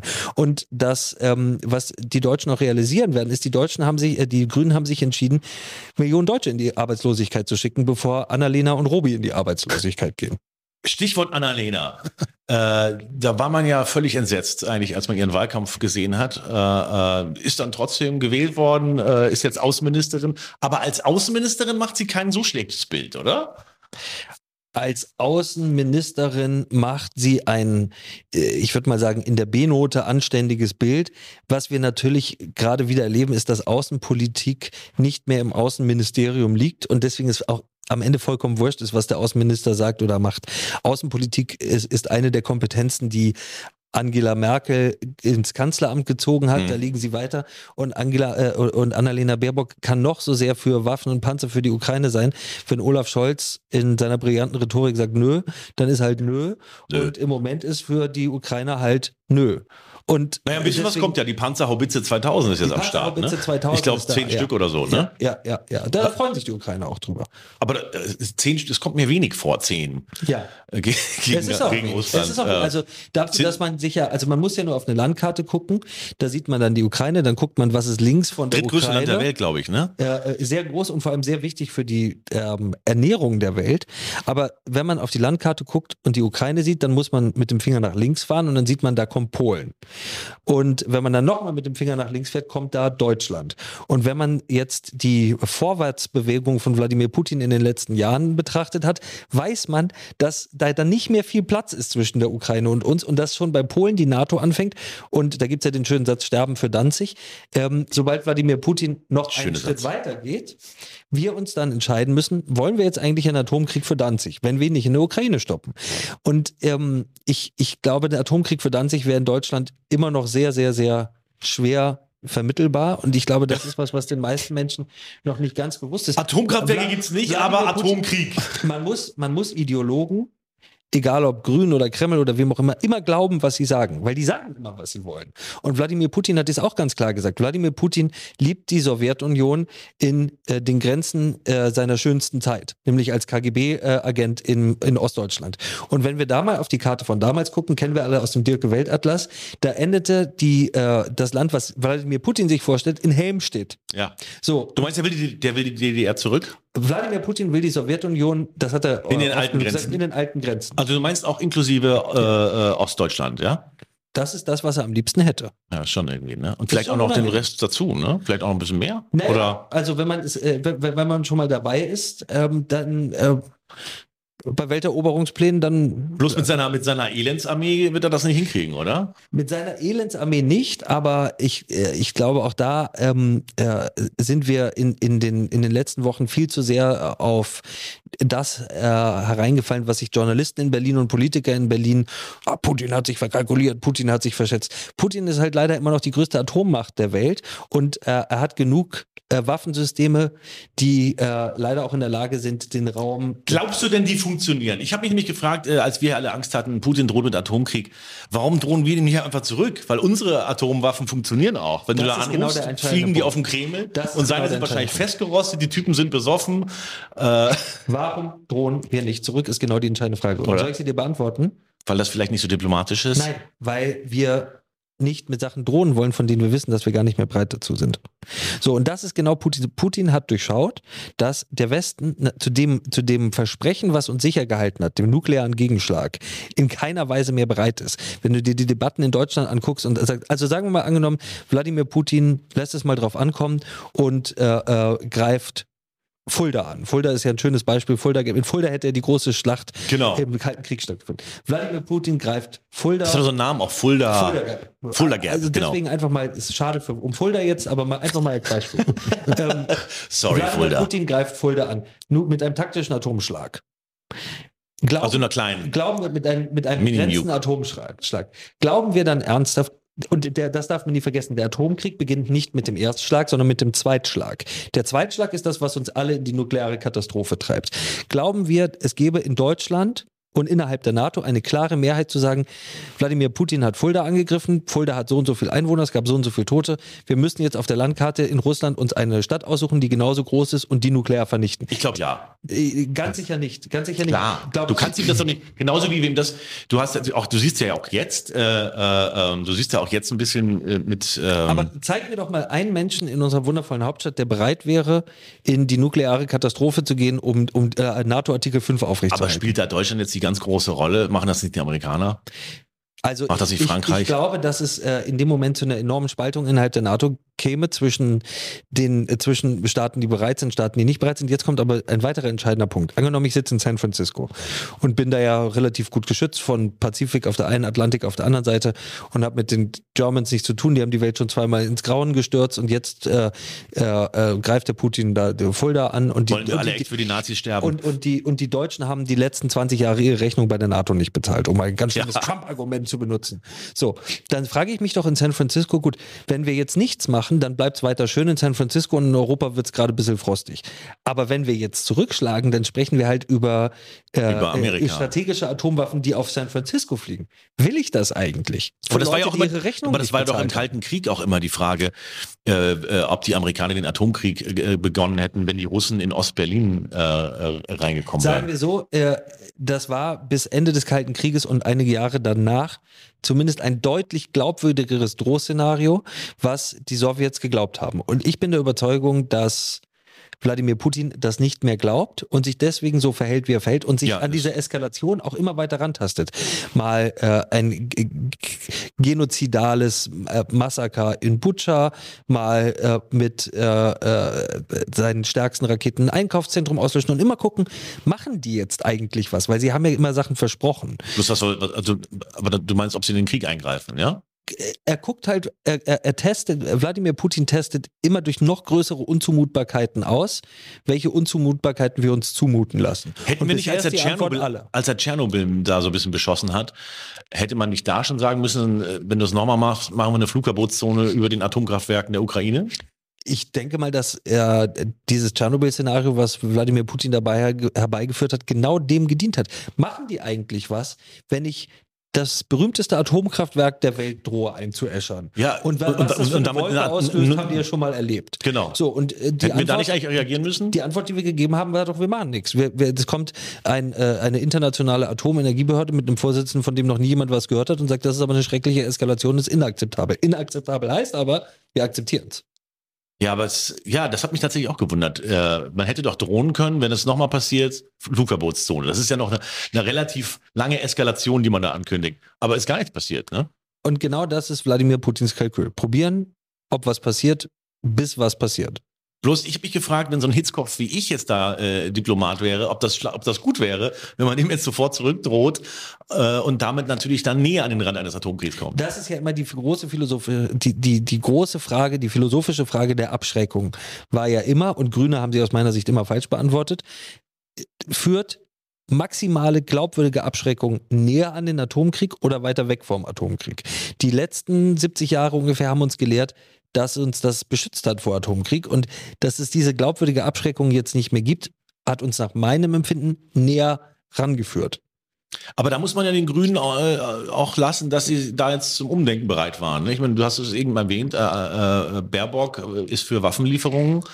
Äh, das ist ja auch schon ein großer Schritt für die Grünen. Die waren ja auch nicht immer nur Anti-Atom-Partei, die waren ja auch mal Friedenspartei. Die, ja, das stimmt. Also die Grünen waren, ähm, das muss man ihnen absolut lassen, beim Thema Putin, Nord Stream, Energiepolitik als Waffe, immer extrem klarsichtig. Die haben immer gesehen, warum Putin das macht. Sie haben nur leider die absolut falsche Konsequenz daraus gezogen mit dem Atomausstieg. Die Konsequenz daraus wäre gewesen, eine nachhaltige, äh, äh, nicht CO2-intensive oder fast CO2-freie Energie, die uns quasi unbegrenzt Energie liefert, in den Mittelpunkt äh, von Innovation und Forschung zu stellen. Und äh, sie haben das Gegenteil getan. Insofern zu der strategischen Abhängigkeit, äh, in der wir jetzt leider sitzen, haben die Grünen historisch beigetragen, auch wenn sie Putin immer richtig eingeschätzt haben. Hast du äh, das kommen sehen mit der Ukraine? Hast du das, hast du das ver, Ja. mit, mit, mit ähm, Merkels Verhalten und so weiter, Ja. äh, die, die sich da immer, ja? Ja. Das war, also was heißt, ich habe es kommen sehen? Ich habe einfach aufmerksam zugehört, was Putin angekündigt hat. Und äh, ich habe ja als Reporter mehrere Jahre in Syrien verbracht und da sozusagen erlebt, wie Wladimir Putin, wie skrupellos Wladimir Putin bereit ist, für seine strategischen Interessen ähm, Waffengewalt aus, äh, einzusetzen. Und deswegen war mir, mir war immer klar, dass Putin alles meint, was er sagt. Und er hat es halt einfach angekündigt. Deswegen dieses ganze, wir haben das, wir haben uns in Putin getäuscht. Es hat sich niemand in Putin getäuscht. Ähm, die, äh, die Leute, die äh, Putin Abhängigkeit propagiert haben, äh, waren keine uh, uh, Unschuldigen, die belogen oder getäuscht wurden, sondern meistens haben sie nach eigenen Interessen gehandelt und dabei äh, übergeordnete Interessen unseres Landes, aber auch Europas ganz glasklar verraten. Ja, man wollte das einfach nicht sehen. Ne? Pu- Man wollte mit Russland einfach keinen Zoff und äh, oder man, man Ja. Merkel vor allen Dingen. Ne? Ja. Ich meine, sie muss hat auch ja sagen, es gibt keine Mehrheit in, in, in Deutschland für konfrontatives Verhalten gegenüber Russland. Die Deutschen haben aus ihrer Geschichte heraus ein sehr seltsames, sehr rührseliges, sehr romantisches Bild von äh, Einigkeit mit Russland. Ich glaube auch, dass ähm, es in Deutschland immer noch ein, eine Stimmung gibt, die sozusagen diesen starken, den starken Mann, der alles regelt, äh, la Wladimir Putin, jetzt äh, nicht unbedingt ablehnt. Man sieht das ja auch gegenüber China, ja. Denn man hört in Deutschland ganz oft, ja, in China wird das in einem Jahr gebaut. Ja, so, also Ja. der, der, der, der starke Staat, äh, bestehend aus einer Partei oder einem Menschen, der alles regelt, hat in Deutschland auch immer noch Sympathien. Es, es gab in Deutschland, das muss man auch ganz klar sagen, für klare konfrontative Politik gegenüber Putin keine Mehrheit. Es gab durchaus gesellschaftlich, so hat es sich zumindest angefühlt, gesellschaftliche Mehrheit für äh, äh, Energieamputation in Deutschland, also Abschied von der Atomenergie und Energieabhängigkeit von jemandem, der ja, von dem ja immer klar war, dass er ein schlechter ist.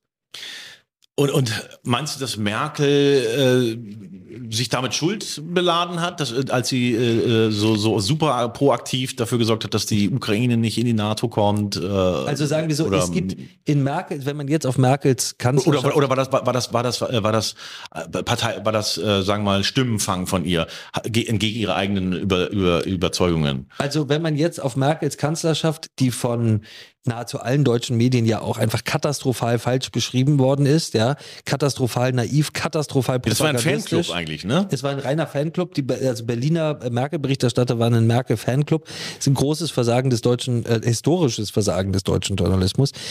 Wenn ich auf die Entscheidung von Merkel zurückblicke, und ich muss sagen, ich habe die auch in der Zeit schon immer genauso gesehen, fällt es mir schwer, all ihre verheerenden, für Deutschland katastrophalen Fehlentscheidungen mir einfach nur durch Naivität oder äh, Bad Judgment zu erklären.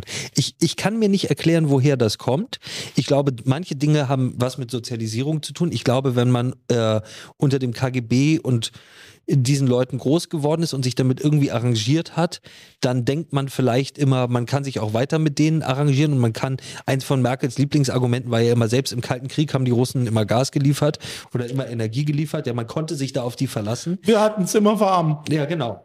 Und äh, äh, aber, aber was genau äh, sie in diese Politik getrieben hat, die für Deutschland, also das muss man wirklich sagen, doppelt lebensgefährlich ist. Lebensgefährlich als Wirtschaftsstandort. Ja, diese Energieabhängigkeit kann unseren Wirtschaftsstandort auslöschen auf Jahre und, und Jahrzehnte, der aber auch militärisch äh, gefährlich ist, weil wir uns hier jetzt in einem Krieg an der Schwelle zum Nuklearkrieg mit äh, Russland äh, befinden, zumindest unser Verbündeter oder wie auch immer man es nennen möchte, die Ukraine. Merkel hat Deutschland einfach im doppelten Sinne einem Auslöschungsrisiko preisgegeben. Und ich habe für die Motive, weil es so offenkundig war, was sie da tut und wie falsch das ist, was sie da tut, ich habe für die Motive keine, keine äh, zufriedenstellende Erklärung, muss ich sagen.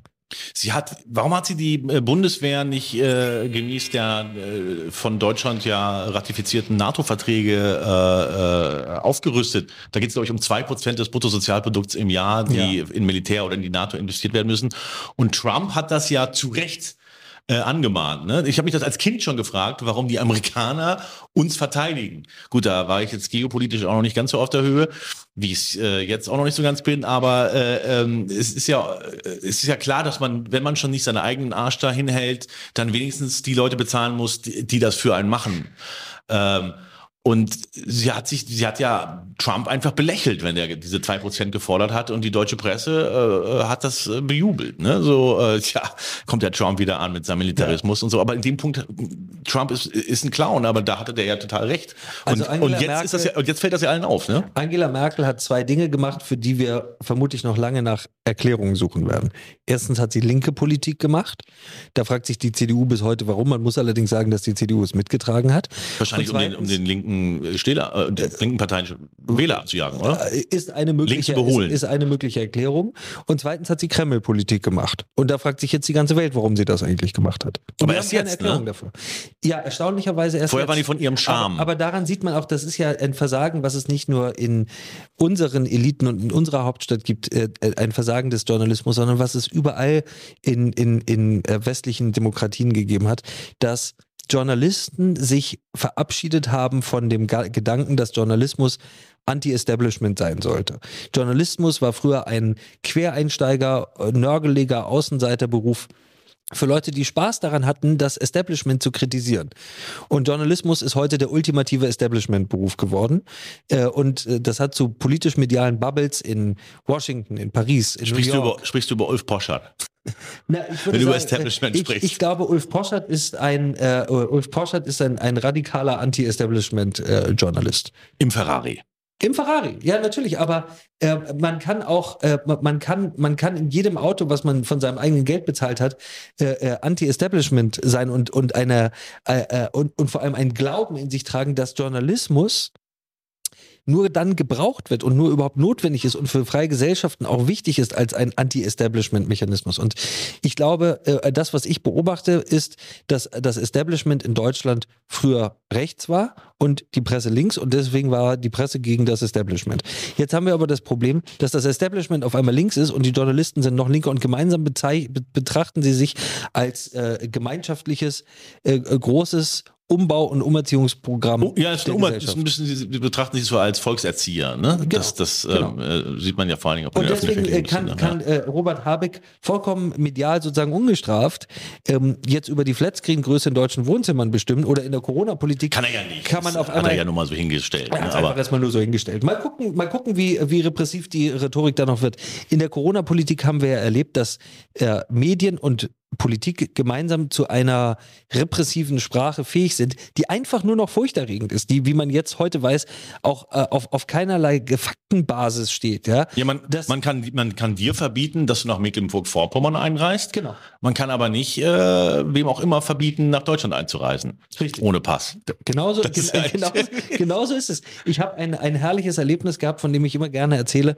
Und zwar äh, war ich äh, äh, an Weihnachten, le vor letztem Weihnachten in äh, Hamburg, ähm, äh, in Hamburg einkaufen, Weihnachtsgeschenke kaufen. Und äh, wollte zu North Face, um eine Mütze zu kaufen.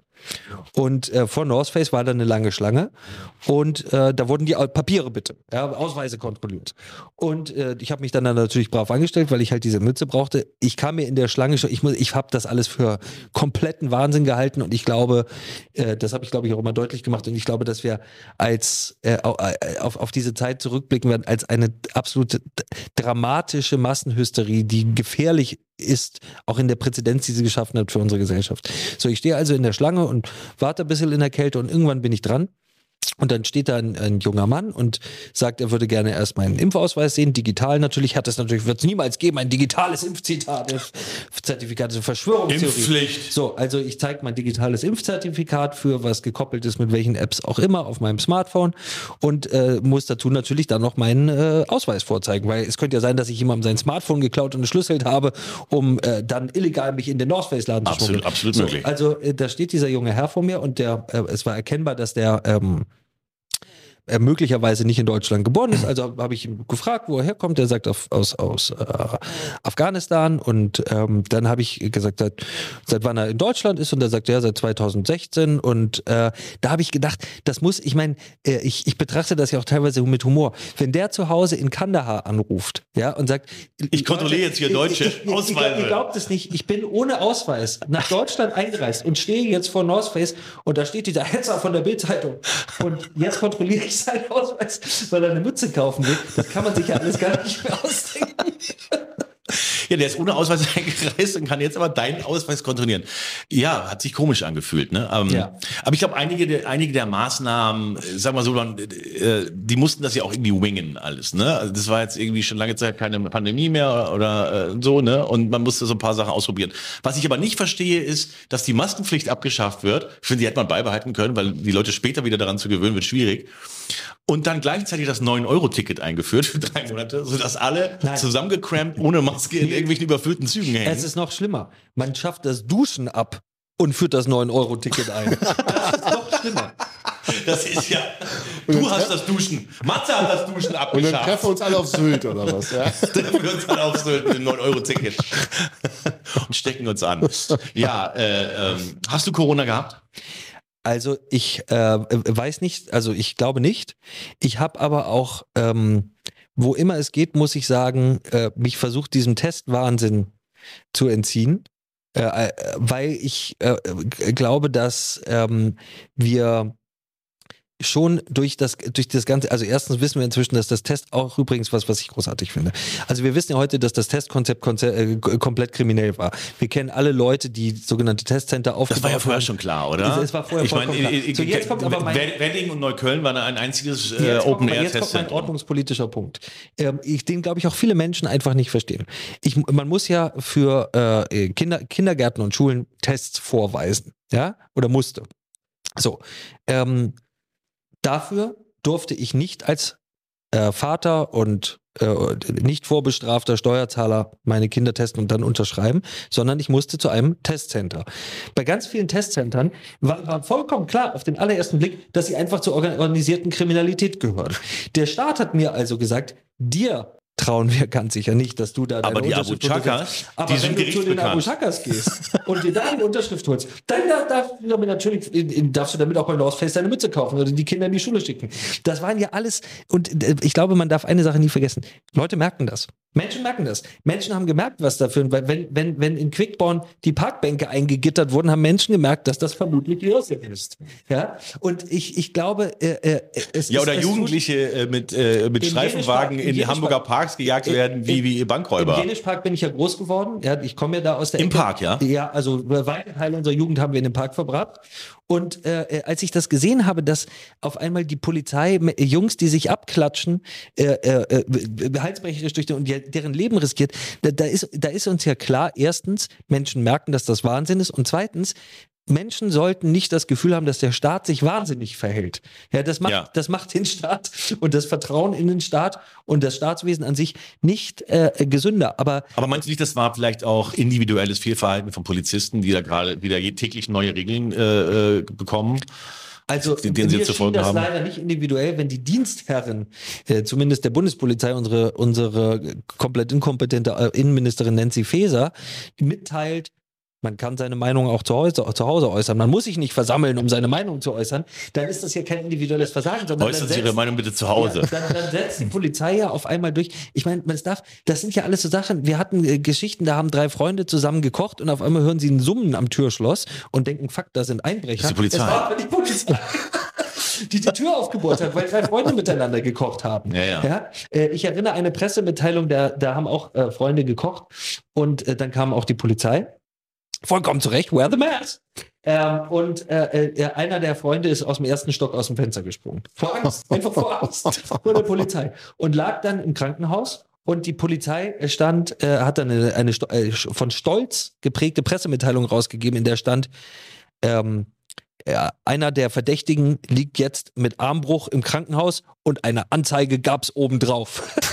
Ja, Hurra!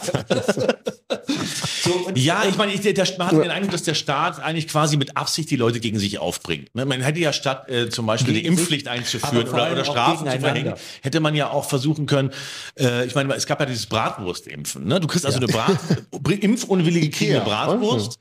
Und dann lassen sich auf einmal die Leute impfen für eine fucking Bratwurst. Was wäre denn mit 50 oder 500 Euro gewesen, äh, äh, um, um die letzten wäre Prozent denn zu gewesen, kriegen, mit oder? normal mit den Menschen sprechen, die man repräsentiert. Das ist ja das Schöne an unserem Land eigentlich, dass wir Menschen wählen, die uns repräsentieren und nicht uns erziehen sollen. Deswegen wäre normal mit Menschen sprechen vielleicht mal eine gute Herangehensweise gewesen. Das stimmt, wer, wer ist Gesundheitsminister in unserem Land?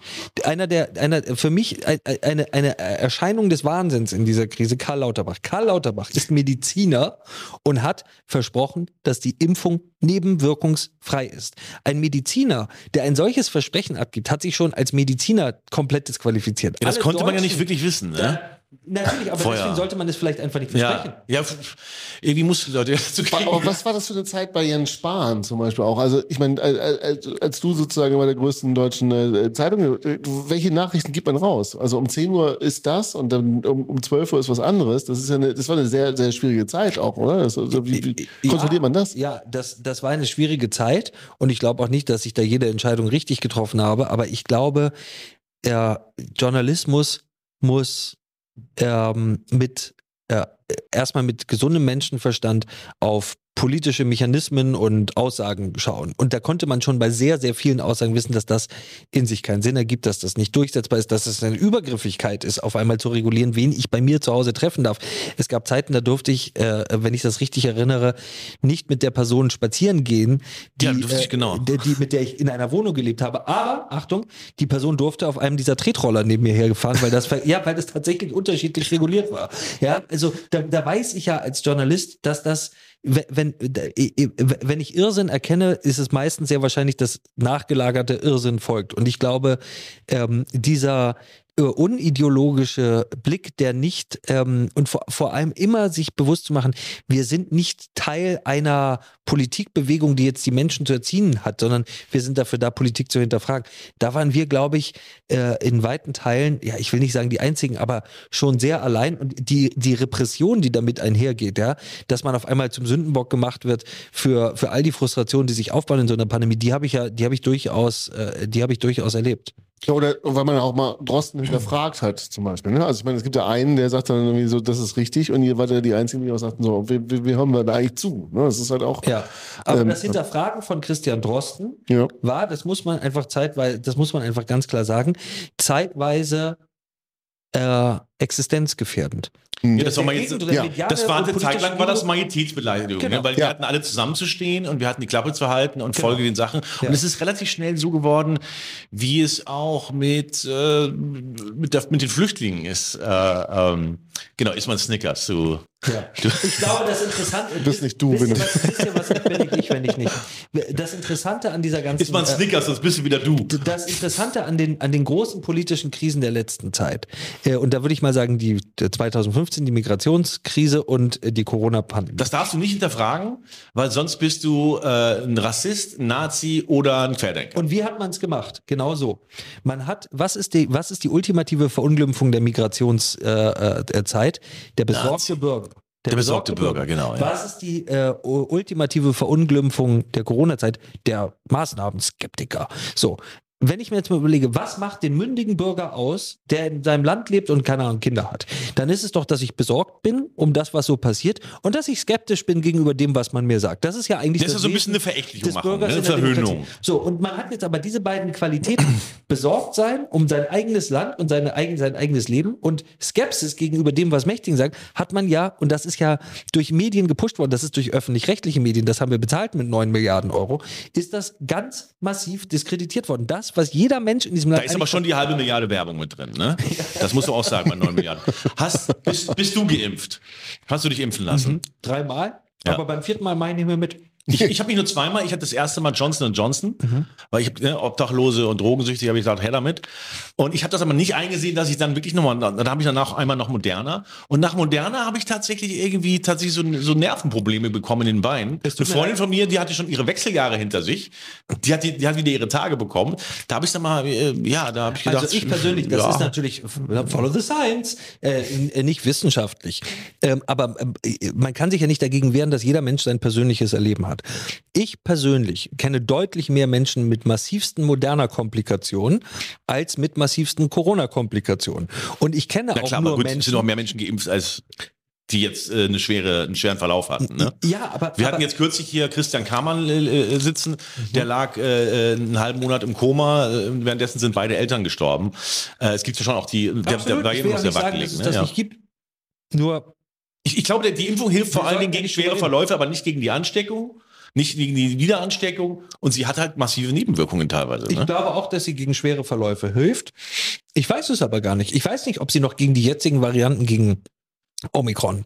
Gegen Ähm, die Ansteckung jedenfalls nicht. Also ich weiß nicht, Nee. ob ich, ich, ich persönlich, ich, ich kenne auch keine belastbaren Daten darüber, wie Omikron in der Masse verläuft, ohne Impfung und mit Impfung. Ich, ich weiß es nicht. Das Ich werden, wir, das werden wir im Herbst sehen, ne? Nach den ganzen, wenn die ganzen Festivals vorbei sind Ja. und die Darkrooms wieder Der schließen. Satz, ich weiß es nicht, oder ich stelle nur Fragen, zwei Sätze, die Leute ja ganz normal sagen, ich habe da mal eine Frage oder ich weiß es Find einfach ich nicht. auch schon ein bisschen recht. inzwischen auch schon als Rechts- und Ja, ich, Verschwörungstheorie. ich finde es Haben Sie etwa gesagt, ich weiß es nicht? Natürlich wissen Sie das. Die Regierung und Tina Hassel haben es Ihnen gesagt.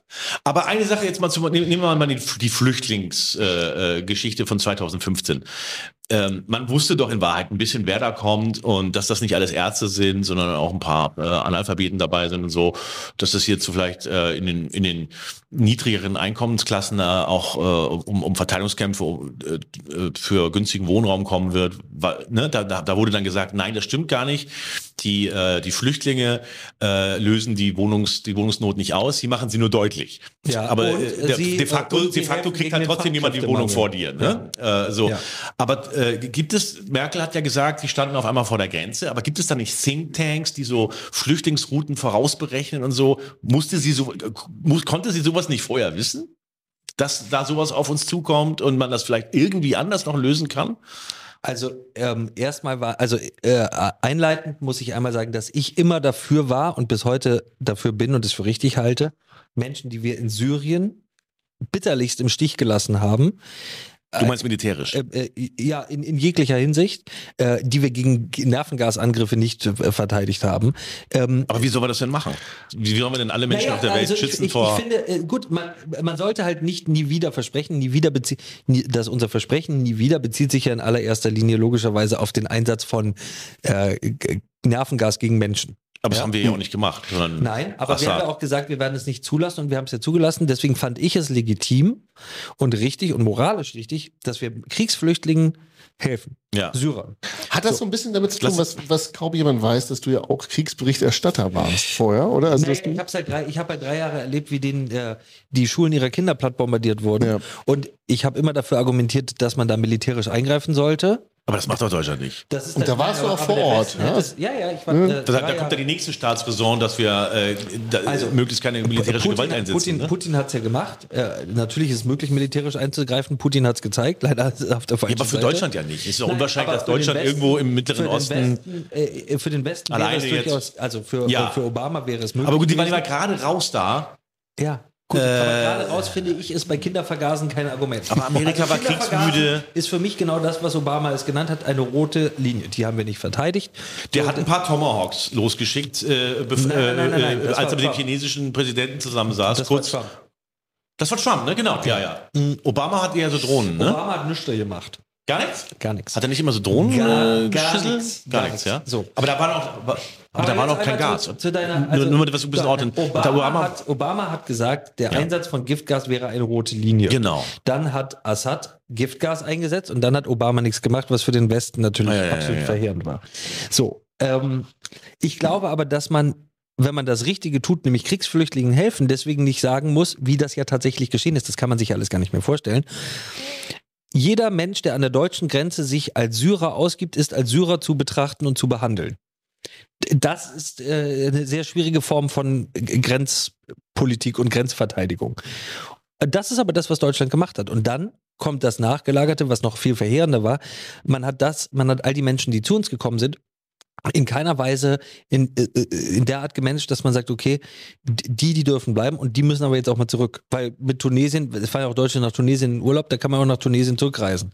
das ist ein bisschen allgemein mein Eindruck, dass Deutschland äh, das Asylrecht komisch versteht, weil Asyl bedeutet doch einfach, ich habe ich hab Ärger mit meiner Freundin, die schlägt mich.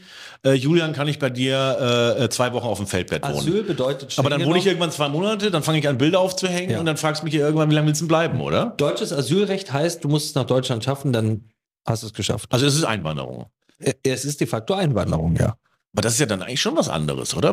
Es das wird den Leuten auch anders und erzählt. Es macht uns äh, natürlich auch zu einer anderen Gesellschaft, wenn man jetzt auf, wenn man sich mal anschaut, wie sich antisemitische Demonstrationen zum Beispiel in Deutschland radikalisiert haben, merkt man, da ist eine Ideologie, da sind nicht nur Menschen eingewandert, da ist eine Ideologie eingewandert.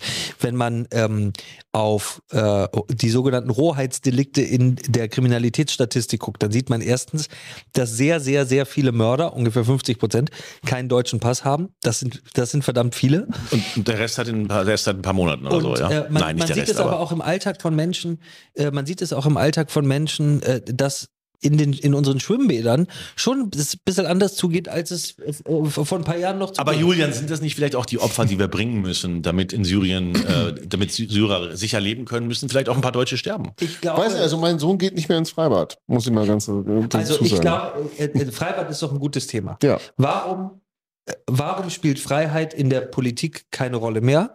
Weil unsere Minister, nehmen wir unsere Verteidigungsministerin, die fliegt halt mit ihrem Sohn im Regierungsjet rum und dann machen sie noch einen Abstecher nach Sylt. Der geht halt nicht ins Freibad. Da ist, denen ist es, den, entweder haben sie keine Kinder oder die Kinder leben Oder inzwischen Pool. in einer Elitär oder sie haben einen Pool oder Oder aber ist das jetzt, nicht, ist das jetzt so ein bisschen, ein bisschen so die da oben? Äh, Nee. Nein, ich glaube, ich Nee. glaube, dass, ich glaube, dass ein, ein ganz äh, bitteres Phänomen, was erstaunlicherweise von links kommt, ähm, unserer Zeit ist, dass wir wieder eine Art von Klassengesellschaft und auch Klassenkampf haben. Interessanterweise eine linke Elite, klar, weil, die weil eine nicht linke Mehrheit in Teilen und ihr Leben verachtet. ein Ja. SPD-Politiker, das kann man nachgoogeln, hat in den 70er Jahren einen Spiegelartikel, äh, ein Spiegelinterview gegeben. Das hat die Überschrift: Die Reichen werden Todeszäune um ihre Willen ziehen.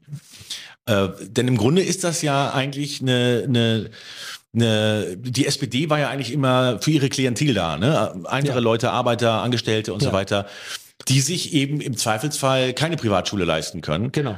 Äh, Das heißt, äh, ähm, äh, hier Medienanarchisten wie wir kriegen keine Kinder oder wenn sie welche kriegen, heiraten sie reiche Frauen und können sich dann eine Privatschule leisten. Alle anderen müssen dann aber zum, für den Elternabend Arabisch lernen. Ja. Und äh, äh, das, das beschreibt ja in den 70er Jahren SPD-Politiker. Das wäre ja heute zu- mega recht, sowas zu sagen. Das Ja. kannst du nicht mehr bringen. Ja. Äh, aber eigentlich hat er ja recht, ne? Äh, Aber es gibt ja einen Grund dafür, dass Menschen sich, und das ist ein bitterer Trend, neue Repräsentation in der Politik suchen. Dass wir namentlich mit der AfD eine neue Partei haben, der Menschen sich ja nicht nur zuwenden, weil sie äh, Molle-Cocktails in Ausländerheime werfen wollen, sondern weil sie sich nicht mehr repräsentiert fühlen. Und äh, das ist ein, das ist ein ganz klares Ergebnis von Angela Merkels Politik. Äh, Ganz eindeutig. Ja. Ähm, genug, genug von diesen schwierigen Themen. Kommen wir zu den leichten, zu den leichten Sachen. Du warst ja bei der äh, Bild äh, äh, äh, zehn Jahre lang, glaube ich, Kriegsberichterstatter, äh, ne? Ja. Und äh, wie ist das, wenn man dann da ankommt und trifft im Aufzug, im berühmten Paternoster oder auf den Gängen, Chris trifft dann die Klatschreporter? Äh, ist da so ein bisschen, wie, wie geht man mit denen um? Belächelt man die? Äh, veracht, gibt man da einen kleinen verachtenden Kommentar? Also, na, warst du wieder bei hab Dieter Bohlen hab- grillen? Ich habe immer gewusst, dass das, was ich für überragend wichtig halte und äh, leidenschaftlich und aus Überzeugung gemacht habe, nämlich diese Form von Journalismus, äh, die ganz populären Themen braucht, um sie zu bezahlen. Weil anders als Tina Hassel wird ja niemand gez äh, gezwungen für oder wurde niemand gezwungen für mein Gehalt zu bezahlen. Ja, äh, den, den Mechanismus haben die freien Medien ja leider nicht. Das heißt, wir müssen Menschen dazu ja tatsächlich bringen, ein Produkt zu konsumieren. Und dass man das nicht macht, indem Seite 1 bis Seite 12 äh, Syrien-Berichterstattung ist, war mir immer klar.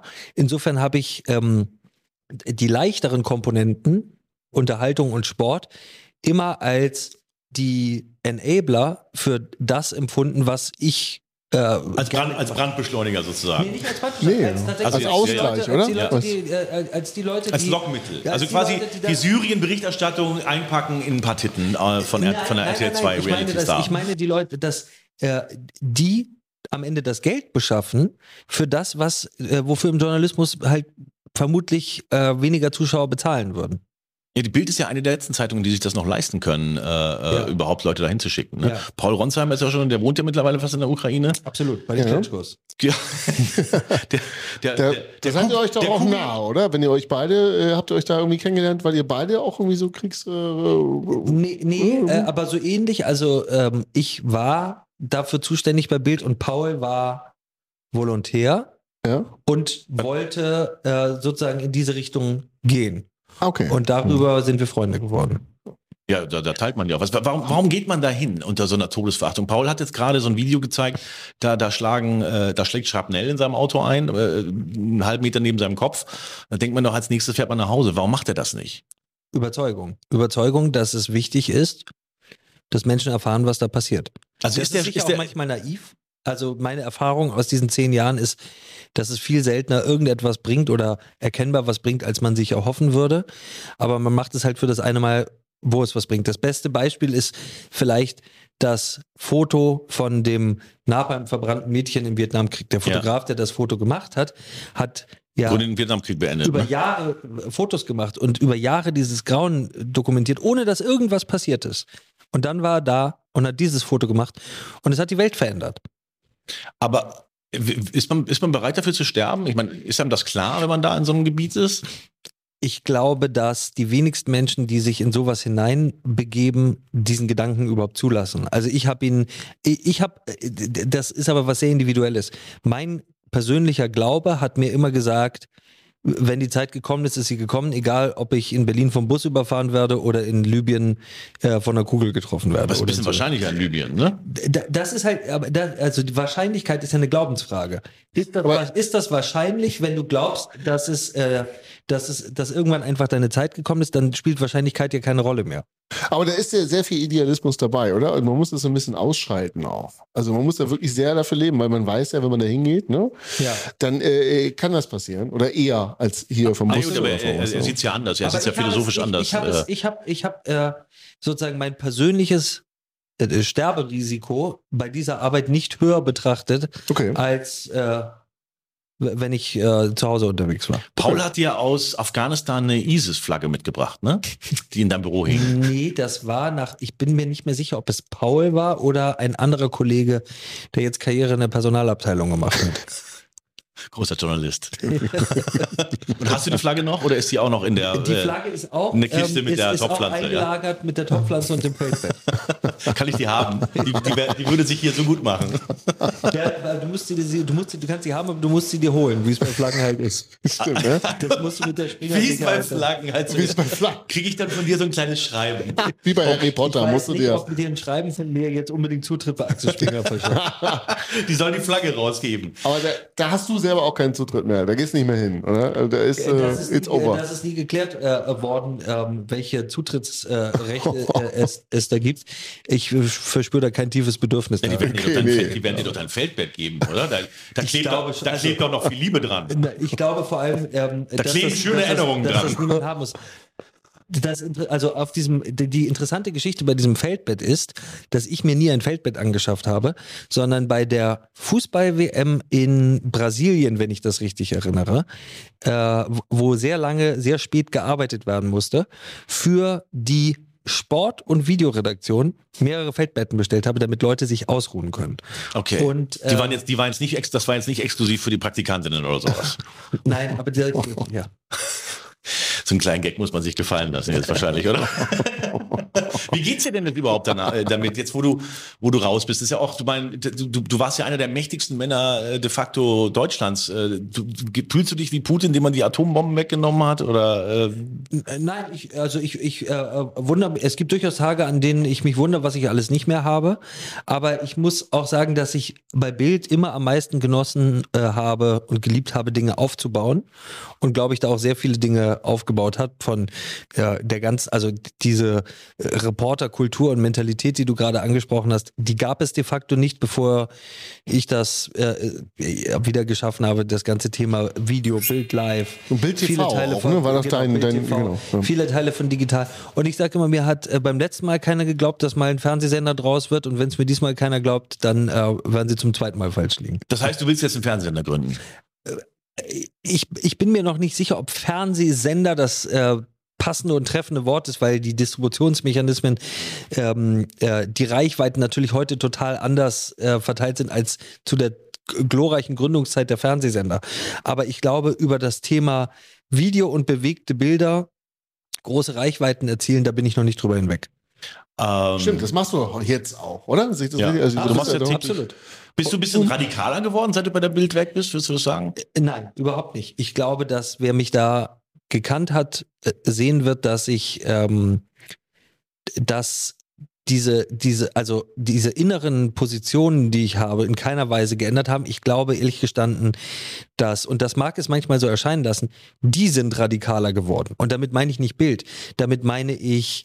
Die ähm, Zeiten. d- Nein, die, damit meine ich ganz klar, dass das linksgrüne politische Milieu, das sind aus meiner Sicht in weiten Teilen auch, was äh, wir an Bundestagsabgeordneten haben, was wir da an Sprache erleben, radikale Verrückte teilweise.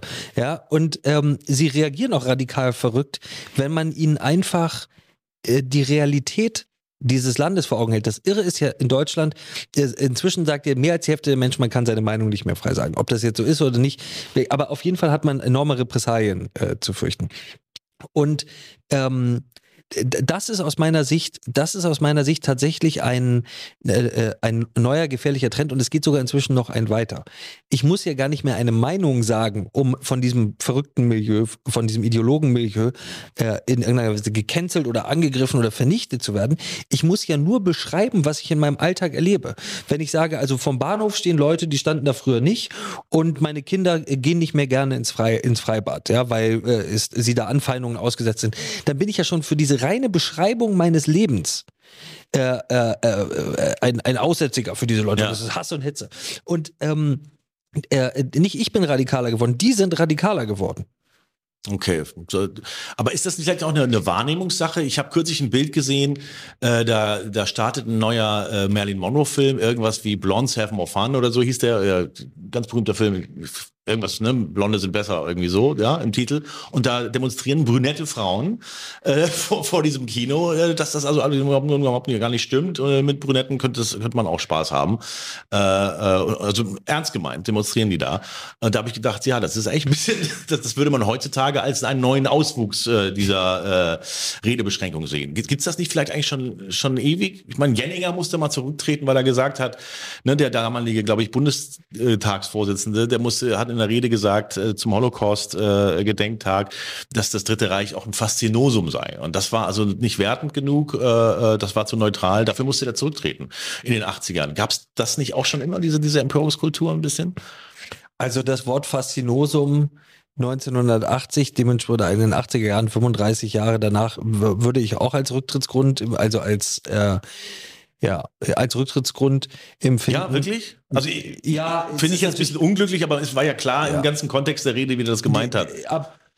Ich, also, wenn ich mir unsere heutige Zeit angucke, dann sehe ich eine, sehe ich zwei Trends. Erstens eine komplette Humorlosigkeit auf äh, äh, Humorverachtung. Ganz anders als früher in Auf- Deutschland. auf- auf ja, Seiten- Humorverachtung, ja nein, genau. auf Seiten- Nein, wenn man sich mal äh, anschaut, dass das, äh, also das linke Milieu war ja eigentlich immer das Milieu von Kabarett und Satire und so weiter. Und wenn man sich jetzt heute die Heute-Show anguckt, die machen sich ja nicht mal mehr die Mühe, irgendetwas als Gag zu tarnen, sondern die verbreiten halt einfach ausschließlich Propaganda und dann sagen sie FDP und dann spielen sie einen Lacher ein und Olli Wecke lacht. So, und dafür werden wir gezwungen zu bezahlen. Gut, aber da muss ich mal ganz kurz was sagen. Du hast mir im Vorgespräch mal gesagt, dass du meinen Tweet lustig fandst, äh, äh, wo ich geschrieben habe, äh, was war es nochmal? Roger Cicero war gestorben, möge er in Frieden ruhen. Äh, und äh, ich habe dann getwittert, hey, Karten zum halben Preis.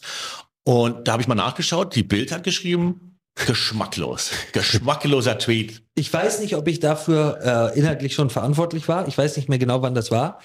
Ich, äh, ähm, äh, äh, ich war schon immer und ich, ich glaube auch, dass Medien, Satire, Humor, Stand-up, Late Night, das braucht. Ich war schon immer ein großer Fan der im, im Zweifel für die Respektlosigkeit. Ja, oder? Und vor allem im Zweifel für die Respektlosigkeit immer gegen. Ja, es gibt zwei Regeln. Im Zweifel für die Respektlosigkeit und niemals, niemals, niemals nach unten treten. Ja, aber natürlich kann ich gegenüber äh, äh, Olaf Scholz oder auch Ricarda Lang, ja, oder wie sie alle heißen, kann man respektlos gegenüber diesen Leuten. Das ist, das ist das, das ist das nobelste Recht des Bürgers, der diese Leute als seine Vertreter gewählt hat oder manchmal auch nicht, ähm, äh, äh, sich respektlos Ich, äußern ich zu finde dürfen. wenig nach unten Und- treten, das, ist, sollte, das sollte dann sein, aber es gibt natürlich schon auch äh, äh, Gruppen, die, die, sagen wir mal, äh, sozial weiter unten stehen äh, und sich trotzdem merkwürdig verhalten. Das darf, das, das, das Ich ist dann auch mal ein meine, Scherz ja, wert. Ne? Es ist ein Scherz wert, aber so, äh, mit Treten meine ich jetzt sozusagen das, äh, äh, d- d- das, Wehrlose Verhöhnen. das ständige gegen Wehrlose. Ja. das geht aus meiner Sicht nicht. Aber ähm, Ich bin von vielen Linken fertig gemacht worden für einen Tweet. Ich habe da geschrieben, äh, da hat, wo hat, da hat ein äh, Syrer, nee, ein Afghane hat in, bei Edeka an der Kasse in Hamburg jemanden erstochen. Dann habe ich geschrieben, bei Edeka in Hamburg kann man jetzt auch mit seinem Leben bezahlen. Und es ist ja de facto wahr, ja. äh, äh, aber, äh, aber es schildert nichts weiter als eine Wahrheit Ja. und äh, äh, setzt sie in einen anderen Kontext und äh, das darfst du nicht. Ne? Also das äh, könnte ja den Rechten, das ist ja auch mal so ein Argument, das könnte, äh, auch wenn es einfach eine Realität ist oder ein Fakt, das könnte den Rechten in die Hände spielen. Ne? Dann darfst du es nicht machen. Genau. Äh, Das sind, das sind alles die Scheinargumente. Äh, Kontaktschuld, hat da etwa jemand Falsches applaudiert? Also wenn man jetzt Thomas Gottschalk für jeden Menschen ver, äh, äh, äh, verantwortlich gemacht hätte, der über seine Witze bei Wetten das gelacht hat, ja, dann so da, da, das wissen wir, das spüren wir auch alle. Da endet halt gesellschaftliches Zusammenleben. Linke wollen Gesellschaft, wie wir sie haben, beenden und durch ihre und das haben sie schon immer gewollt, durch ihre äh, Ideologen äh, und Ideologien ersetzen, die immer in die gesellschaftliche und wirtschaftliche Katastrophe führen. Das ist das, was sie immer gewollt haben. Das ist das, was sie weiter wollen. Äh, äh, früher äh, Sozialismus wurde früher anders gelebt. Heute wird der Grün praktiziert.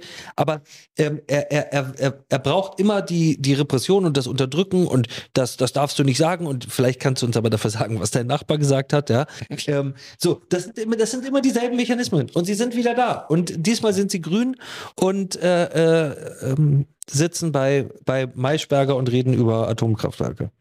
Äh, es gab eine, eine, eine Prime-Doku über, äh, über die Bild-Zeitung. Äh, ihr habt euch da ein Jahr, ein Jahr lang äh, begleiten lassen. Äh, und da hast du so ein bisschen, du bist sieben Jahre jünger als ich, aber du hast trotzdem an so einen 80er Jahre äh, Power-Chef erinnert. Immer Zigaretten rauchen, Hemd auf, so ein bisschen Gordon Gecko des Journalismus, was ja auch eine gewisse Power hat.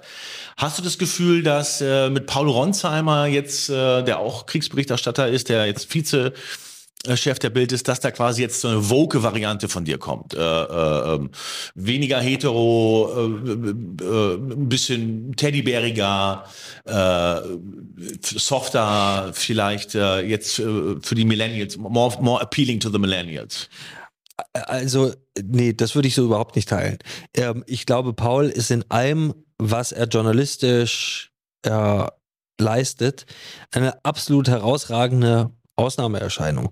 Und ich glaube, dass es das ist, was, äh, was Menschen so fasziniert, sein Mut, seine Empathie, seine Art und Weise, sich Menschen in schwersten Situationen zu nähern. Und da hatten wir unterschiedliche Rollen. Ja, also ich war in meiner Rolle als Reporter in Kriegsgebieten logischerweise anders als als äh, Verantwortlicher für so eine äh, große große Redaktion. Aber ich ich kann das nicht so wirklich als Zeitenwende oder äh, Wandel erkennen. Das ist einfach. Ähm, Ich glaube, der will auch gar nicht Chef werden, oder? Mein Eindruck ist immer, dass er in dem, was er da macht, einer der Besten der Welt ist Mhm. und dass er das liebt, was er da macht. Ja, ja ich finde es auch äh, unglaublich. Meine Erfahrung ist, dass man, wenn man in etwas einer der Besten der Welt ist und liebt, was man macht, da immer sehr gut aufgehoben ist und sich alles weitere sowieso von alleine ergibt. Also ich glaube, wenn man, wenn man äh, etwas, wenn man das Geschenk hat, etwas zu, tun zu können, was man wahrlich liebt, dann Ambitionen zu haben, etwas anderes zu tun, ist eigentlich fast Verrat an sich selbst. Ja gut, vielleicht will man irgendwann nicht mehr als Kugelfang für die Klitschkos da rumhängen. Ne? Also, Dafür sind sie zu, zu breit und zu groß. aber ich habe den Eindruck, dass der halt äh, genau wie du sagst empathischer ist und der kriegt ja sogar, als jetzt, äh, äh, der, als er dieses Video gepostet hat, äh, äh, wo er da fast eine, ein Schrapnell bei ihm, äh, ihm am Kopf trifft, da hat sogar so ein, so ein grüner, äh, sehr extrem link, linker Grüner äh, drunter geschrieben, hey, ich bin nicht immer auf der Seite der Bild, aber ich finde toll, was du da machst und so Ja. weiter. Der hat diese, Das diese nennt man Fähigkeit. Ne? Gratismut. Naja, aber der hat diese Fähigkeit, Leute, glaube ich, aus dem Bild hat hast. gleich sein aus dem Profilfoto auf Instagram geändert, um aber der, Solidarität aber, auszudrücken. aber der hat die Fähigkeit, der Paul hat ein bisschen die Fähigkeit, die Leute aus dem Bildhaus rauszuholen, ein bisschen. Ne? Absolut, die, die man, absolut. äh, Deswegen die, ist er einer der, eine der absolut. der- den kann man eigentlich gar nicht hoch genug bezahlen, ne? Kann Äh. man nicht. Also äh, meine Forderung war auch immer, ich bin da nur nicht mehr dazu gekommen, Gehaltserhöhung für Paul Ronsheimer. Schade, Paul. Eine letzte Frage. Du musst gleich los deine Kinder abholen. Ja, hier, äh, moderner Dad. Ne? Das wollen wir nicht unerwähnt lassen. Wir haben die Leute vorher gefragt, ob sie Fragen an dich haben. Da kam natürlich viel Bullshit, aber eine Frage kam immer wieder. Äh, ich muss sie dir stellen. Äh, es gibt die Behauptung, dass du, äh, äh, dass du quasi äh, einer Frau Avancen gemacht hast und äh, die hat dann gesagt, du bist, bist doch verheiratet. Und dann hast du ihr sch- gefälschte Scheidungspapiere vorgelegt, um klarzumachen, äh, dass du Single bist. Ist, ist das passiert? Nein, das ist so nicht passiert. Also das ist komplett erfunden.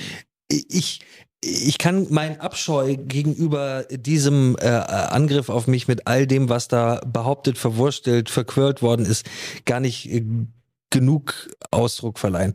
Es, es ekelt mich an, es widert mich an.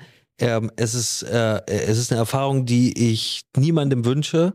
Und äh, ja, um Ver Verstehe ich. Aber ist das nicht eine Erfahrung, die du vielen beschert hast, auch ich nicht. durch Schlagzeilen? glaube ich nicht. Ich Glaub erinnere nicht. mich an eine Sache, Ich habe ich mir jeden Tag Mühe gegeben, das nicht zu tun. Und äh, aber ich erinnere mich an eine Sache, da war irgendwie Silvester vor zwei Jahren, da ist ein Typ besoffen mit seinem Audi irgendwo rumgefahren, irgendwo in den Bergen nach einer Party. So war die, so war, so war das Narrativ, ist dann in einer Personengruppe, mehrere Leute tot Ja. und dann habt ihr wirklich jeden Tag der Todraser, der Todraser, der Todraser. Ja. Der Typ war schon suizidal, irgendwie unter Dauerbeobachtung im Knast. Äh, halbes Jahr später kam eine ganz kleine Meldung, dass der jetzt gar nicht so betrunken war und außerdem äh, haben die Leute auch eine Mitschuld gehabt und so weiter. Aber bis dahin war der halt einfach nationwide der Todraser. Ne? Ähm, Also ich glaube, der war schon sehr betrunken, wenn ich das richtig erinnere, und schon sehr, sehr schnell. Und das sind sicher immer Grenzfälle, aber ich würde da auch im Nachhinein sagen, über äh, jemanden, der sieben Menschenleben auslöscht, indem er ja mit sehr überhöhter Geschwindigkeit äh, und äh, Driving Under the Influence, wie man so schön sagt, da reingerast ist, das ist schon nochmal ein bisschen, wie gesagt, man kann darüber diskutieren. Was ist denn eine Verurteilung vor der Verurteilung im Grunde, ne? Der ist ja, der ist ja sozial gestorben. Ähm, erstmal sind sieben Menschen gestorben. Das stimmt, aber es ist nicht ganz klar, inwiefern das seine Schuld war. Ob das jetzt wirklich Er ist betrunken, bei reingerast. denke ich mir ne, quasi schon Ja. äh, Also, kurz vor Absicht. Aber da, da hat natürlich jeder seine eigenen Maßstäbe, unter, unter denen er urteilen muss. Ich war dafür inhaltlich und redaktionell verantwortlich. Mein Maßstab war betrunken in einer Menschenmenge rasen. Aber das wusste, wusste man ja noch nicht ganz hundertprozentig. Doch, das wusste Es man war halt schon. wirklich Tag und Nacht und jeden Tag neu und so weiter, immer der Todraser, dass ich gedacht habe, der Typ ist schon in, der ist schon unter, unter gesagt, Die, die Suizidbeobachtung. Intensität, darüber kann man dann ja, kann man dann diskutieren und streiten, ja, ob das richtig war. Aber das grundsätzliche Urteil, dass man darüber in dem Ausmaß berichtigen wird, dazu würde ich stehen.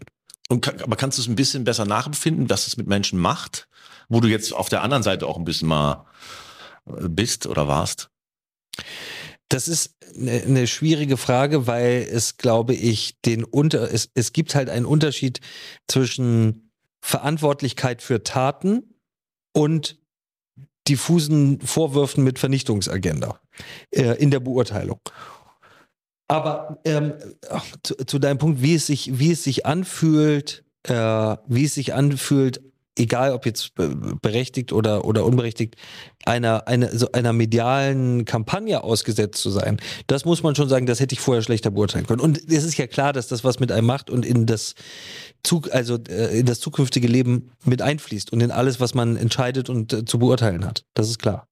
Weißt du schon, wie dein nächstes Projekt heißen wird? Ja. Gibt's da schon einen Namen? Ja, weiß ich. Verrätst du ihn? Nee. Aber so ähnlich wie ich. Ja, dein YouTube-Kanal heißt äh, ähm, Julian Reichelt Ultras. Reichelt Ultras, das ist aber ein Fankanal. Okay, okay, alles, da bin ich beruhigt. Da bin ich beruhigt. Ultras, am Wort Ultras erkennt man Die gibt's wirklich, ja. Vielen Dank, dass du heute hier warst. Danke euch. Ja, äh, danke fürs. Gespräch. Danke. Das war Sodom und Corona. Danke fürs Einschalten und äh, äh, bleibt negativ. Und falls ihr das nicht schafft, wünsche ich euch einen äh, milden Verlauf. Ciao.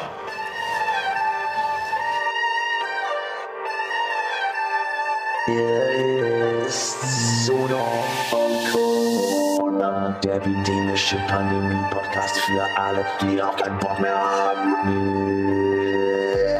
Now listen, bitches, bitches. The podcasts are back. Back on the mics. Hier ist Sodom und Corona, der epidemische Pandemie-Podcast für alle, die auch keinen Bock mehr haben. Mit Nils Ruf und Mama, Mama, Mama, Mama, Matze.